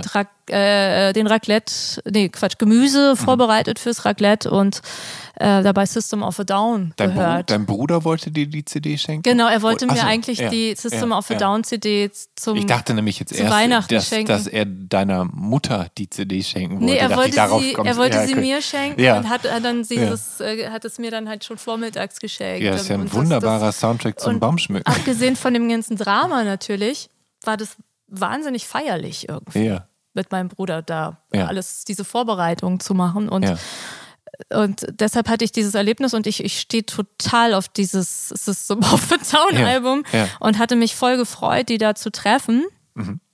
Und so ist dann dieses das, das, äh, Dings, äh, das Foto auch entstanden. Wobei ich dann vor Ort aber auch von denen, die hatten so, so ganz junge Groupies dabei. Das war bei denen so ein bisschen, wir hatten mit denen nicht so viel zu tun, weil die hatten so, ein, so eine andere Art von Rock'n'Roll Living, die wir, also nichts gegen, ja, also, Ja. Ne, aber, aber so, die waren so, so keine Ahnung, so Teenie-Groupies, so. Ähm, ich finde es ich find's immer wieder bemerkenswert, wie, wie offen du bist für wirklich wahnsinnig viel. Ich hätte jetzt niemals erwartet, dass du als ehemalige, geradezu elitärer 60s-Fan tatsächlich System of a Down mögen würdest. Ähm, liebe Annika, ich danke dir ganz herzlich für dieses ausgiebige Gespräch. Ähm, und liebe Zuhörerinnen und Zuhörer und alle dazwischen, wenn ihr immer auf dem Laufenden bleiben wollt und eh neugierig seid, wie welcher meiner Gäste und Gästinnen ausgesehen hat äh, beim Gespräch, sollte den Instagram-Kanal des Visions oder Mint Magazins abonnieren oder einfach meinen persönlichen oder gar alle drei. Es schadet nicht. Bleibt gesund und hoffentlich bis zur nächsten Episode von Der Soundtrack meines Lebens. Bis dahin, euer Jan Schwarzkamp. Ja, vielen Dank auch von mir.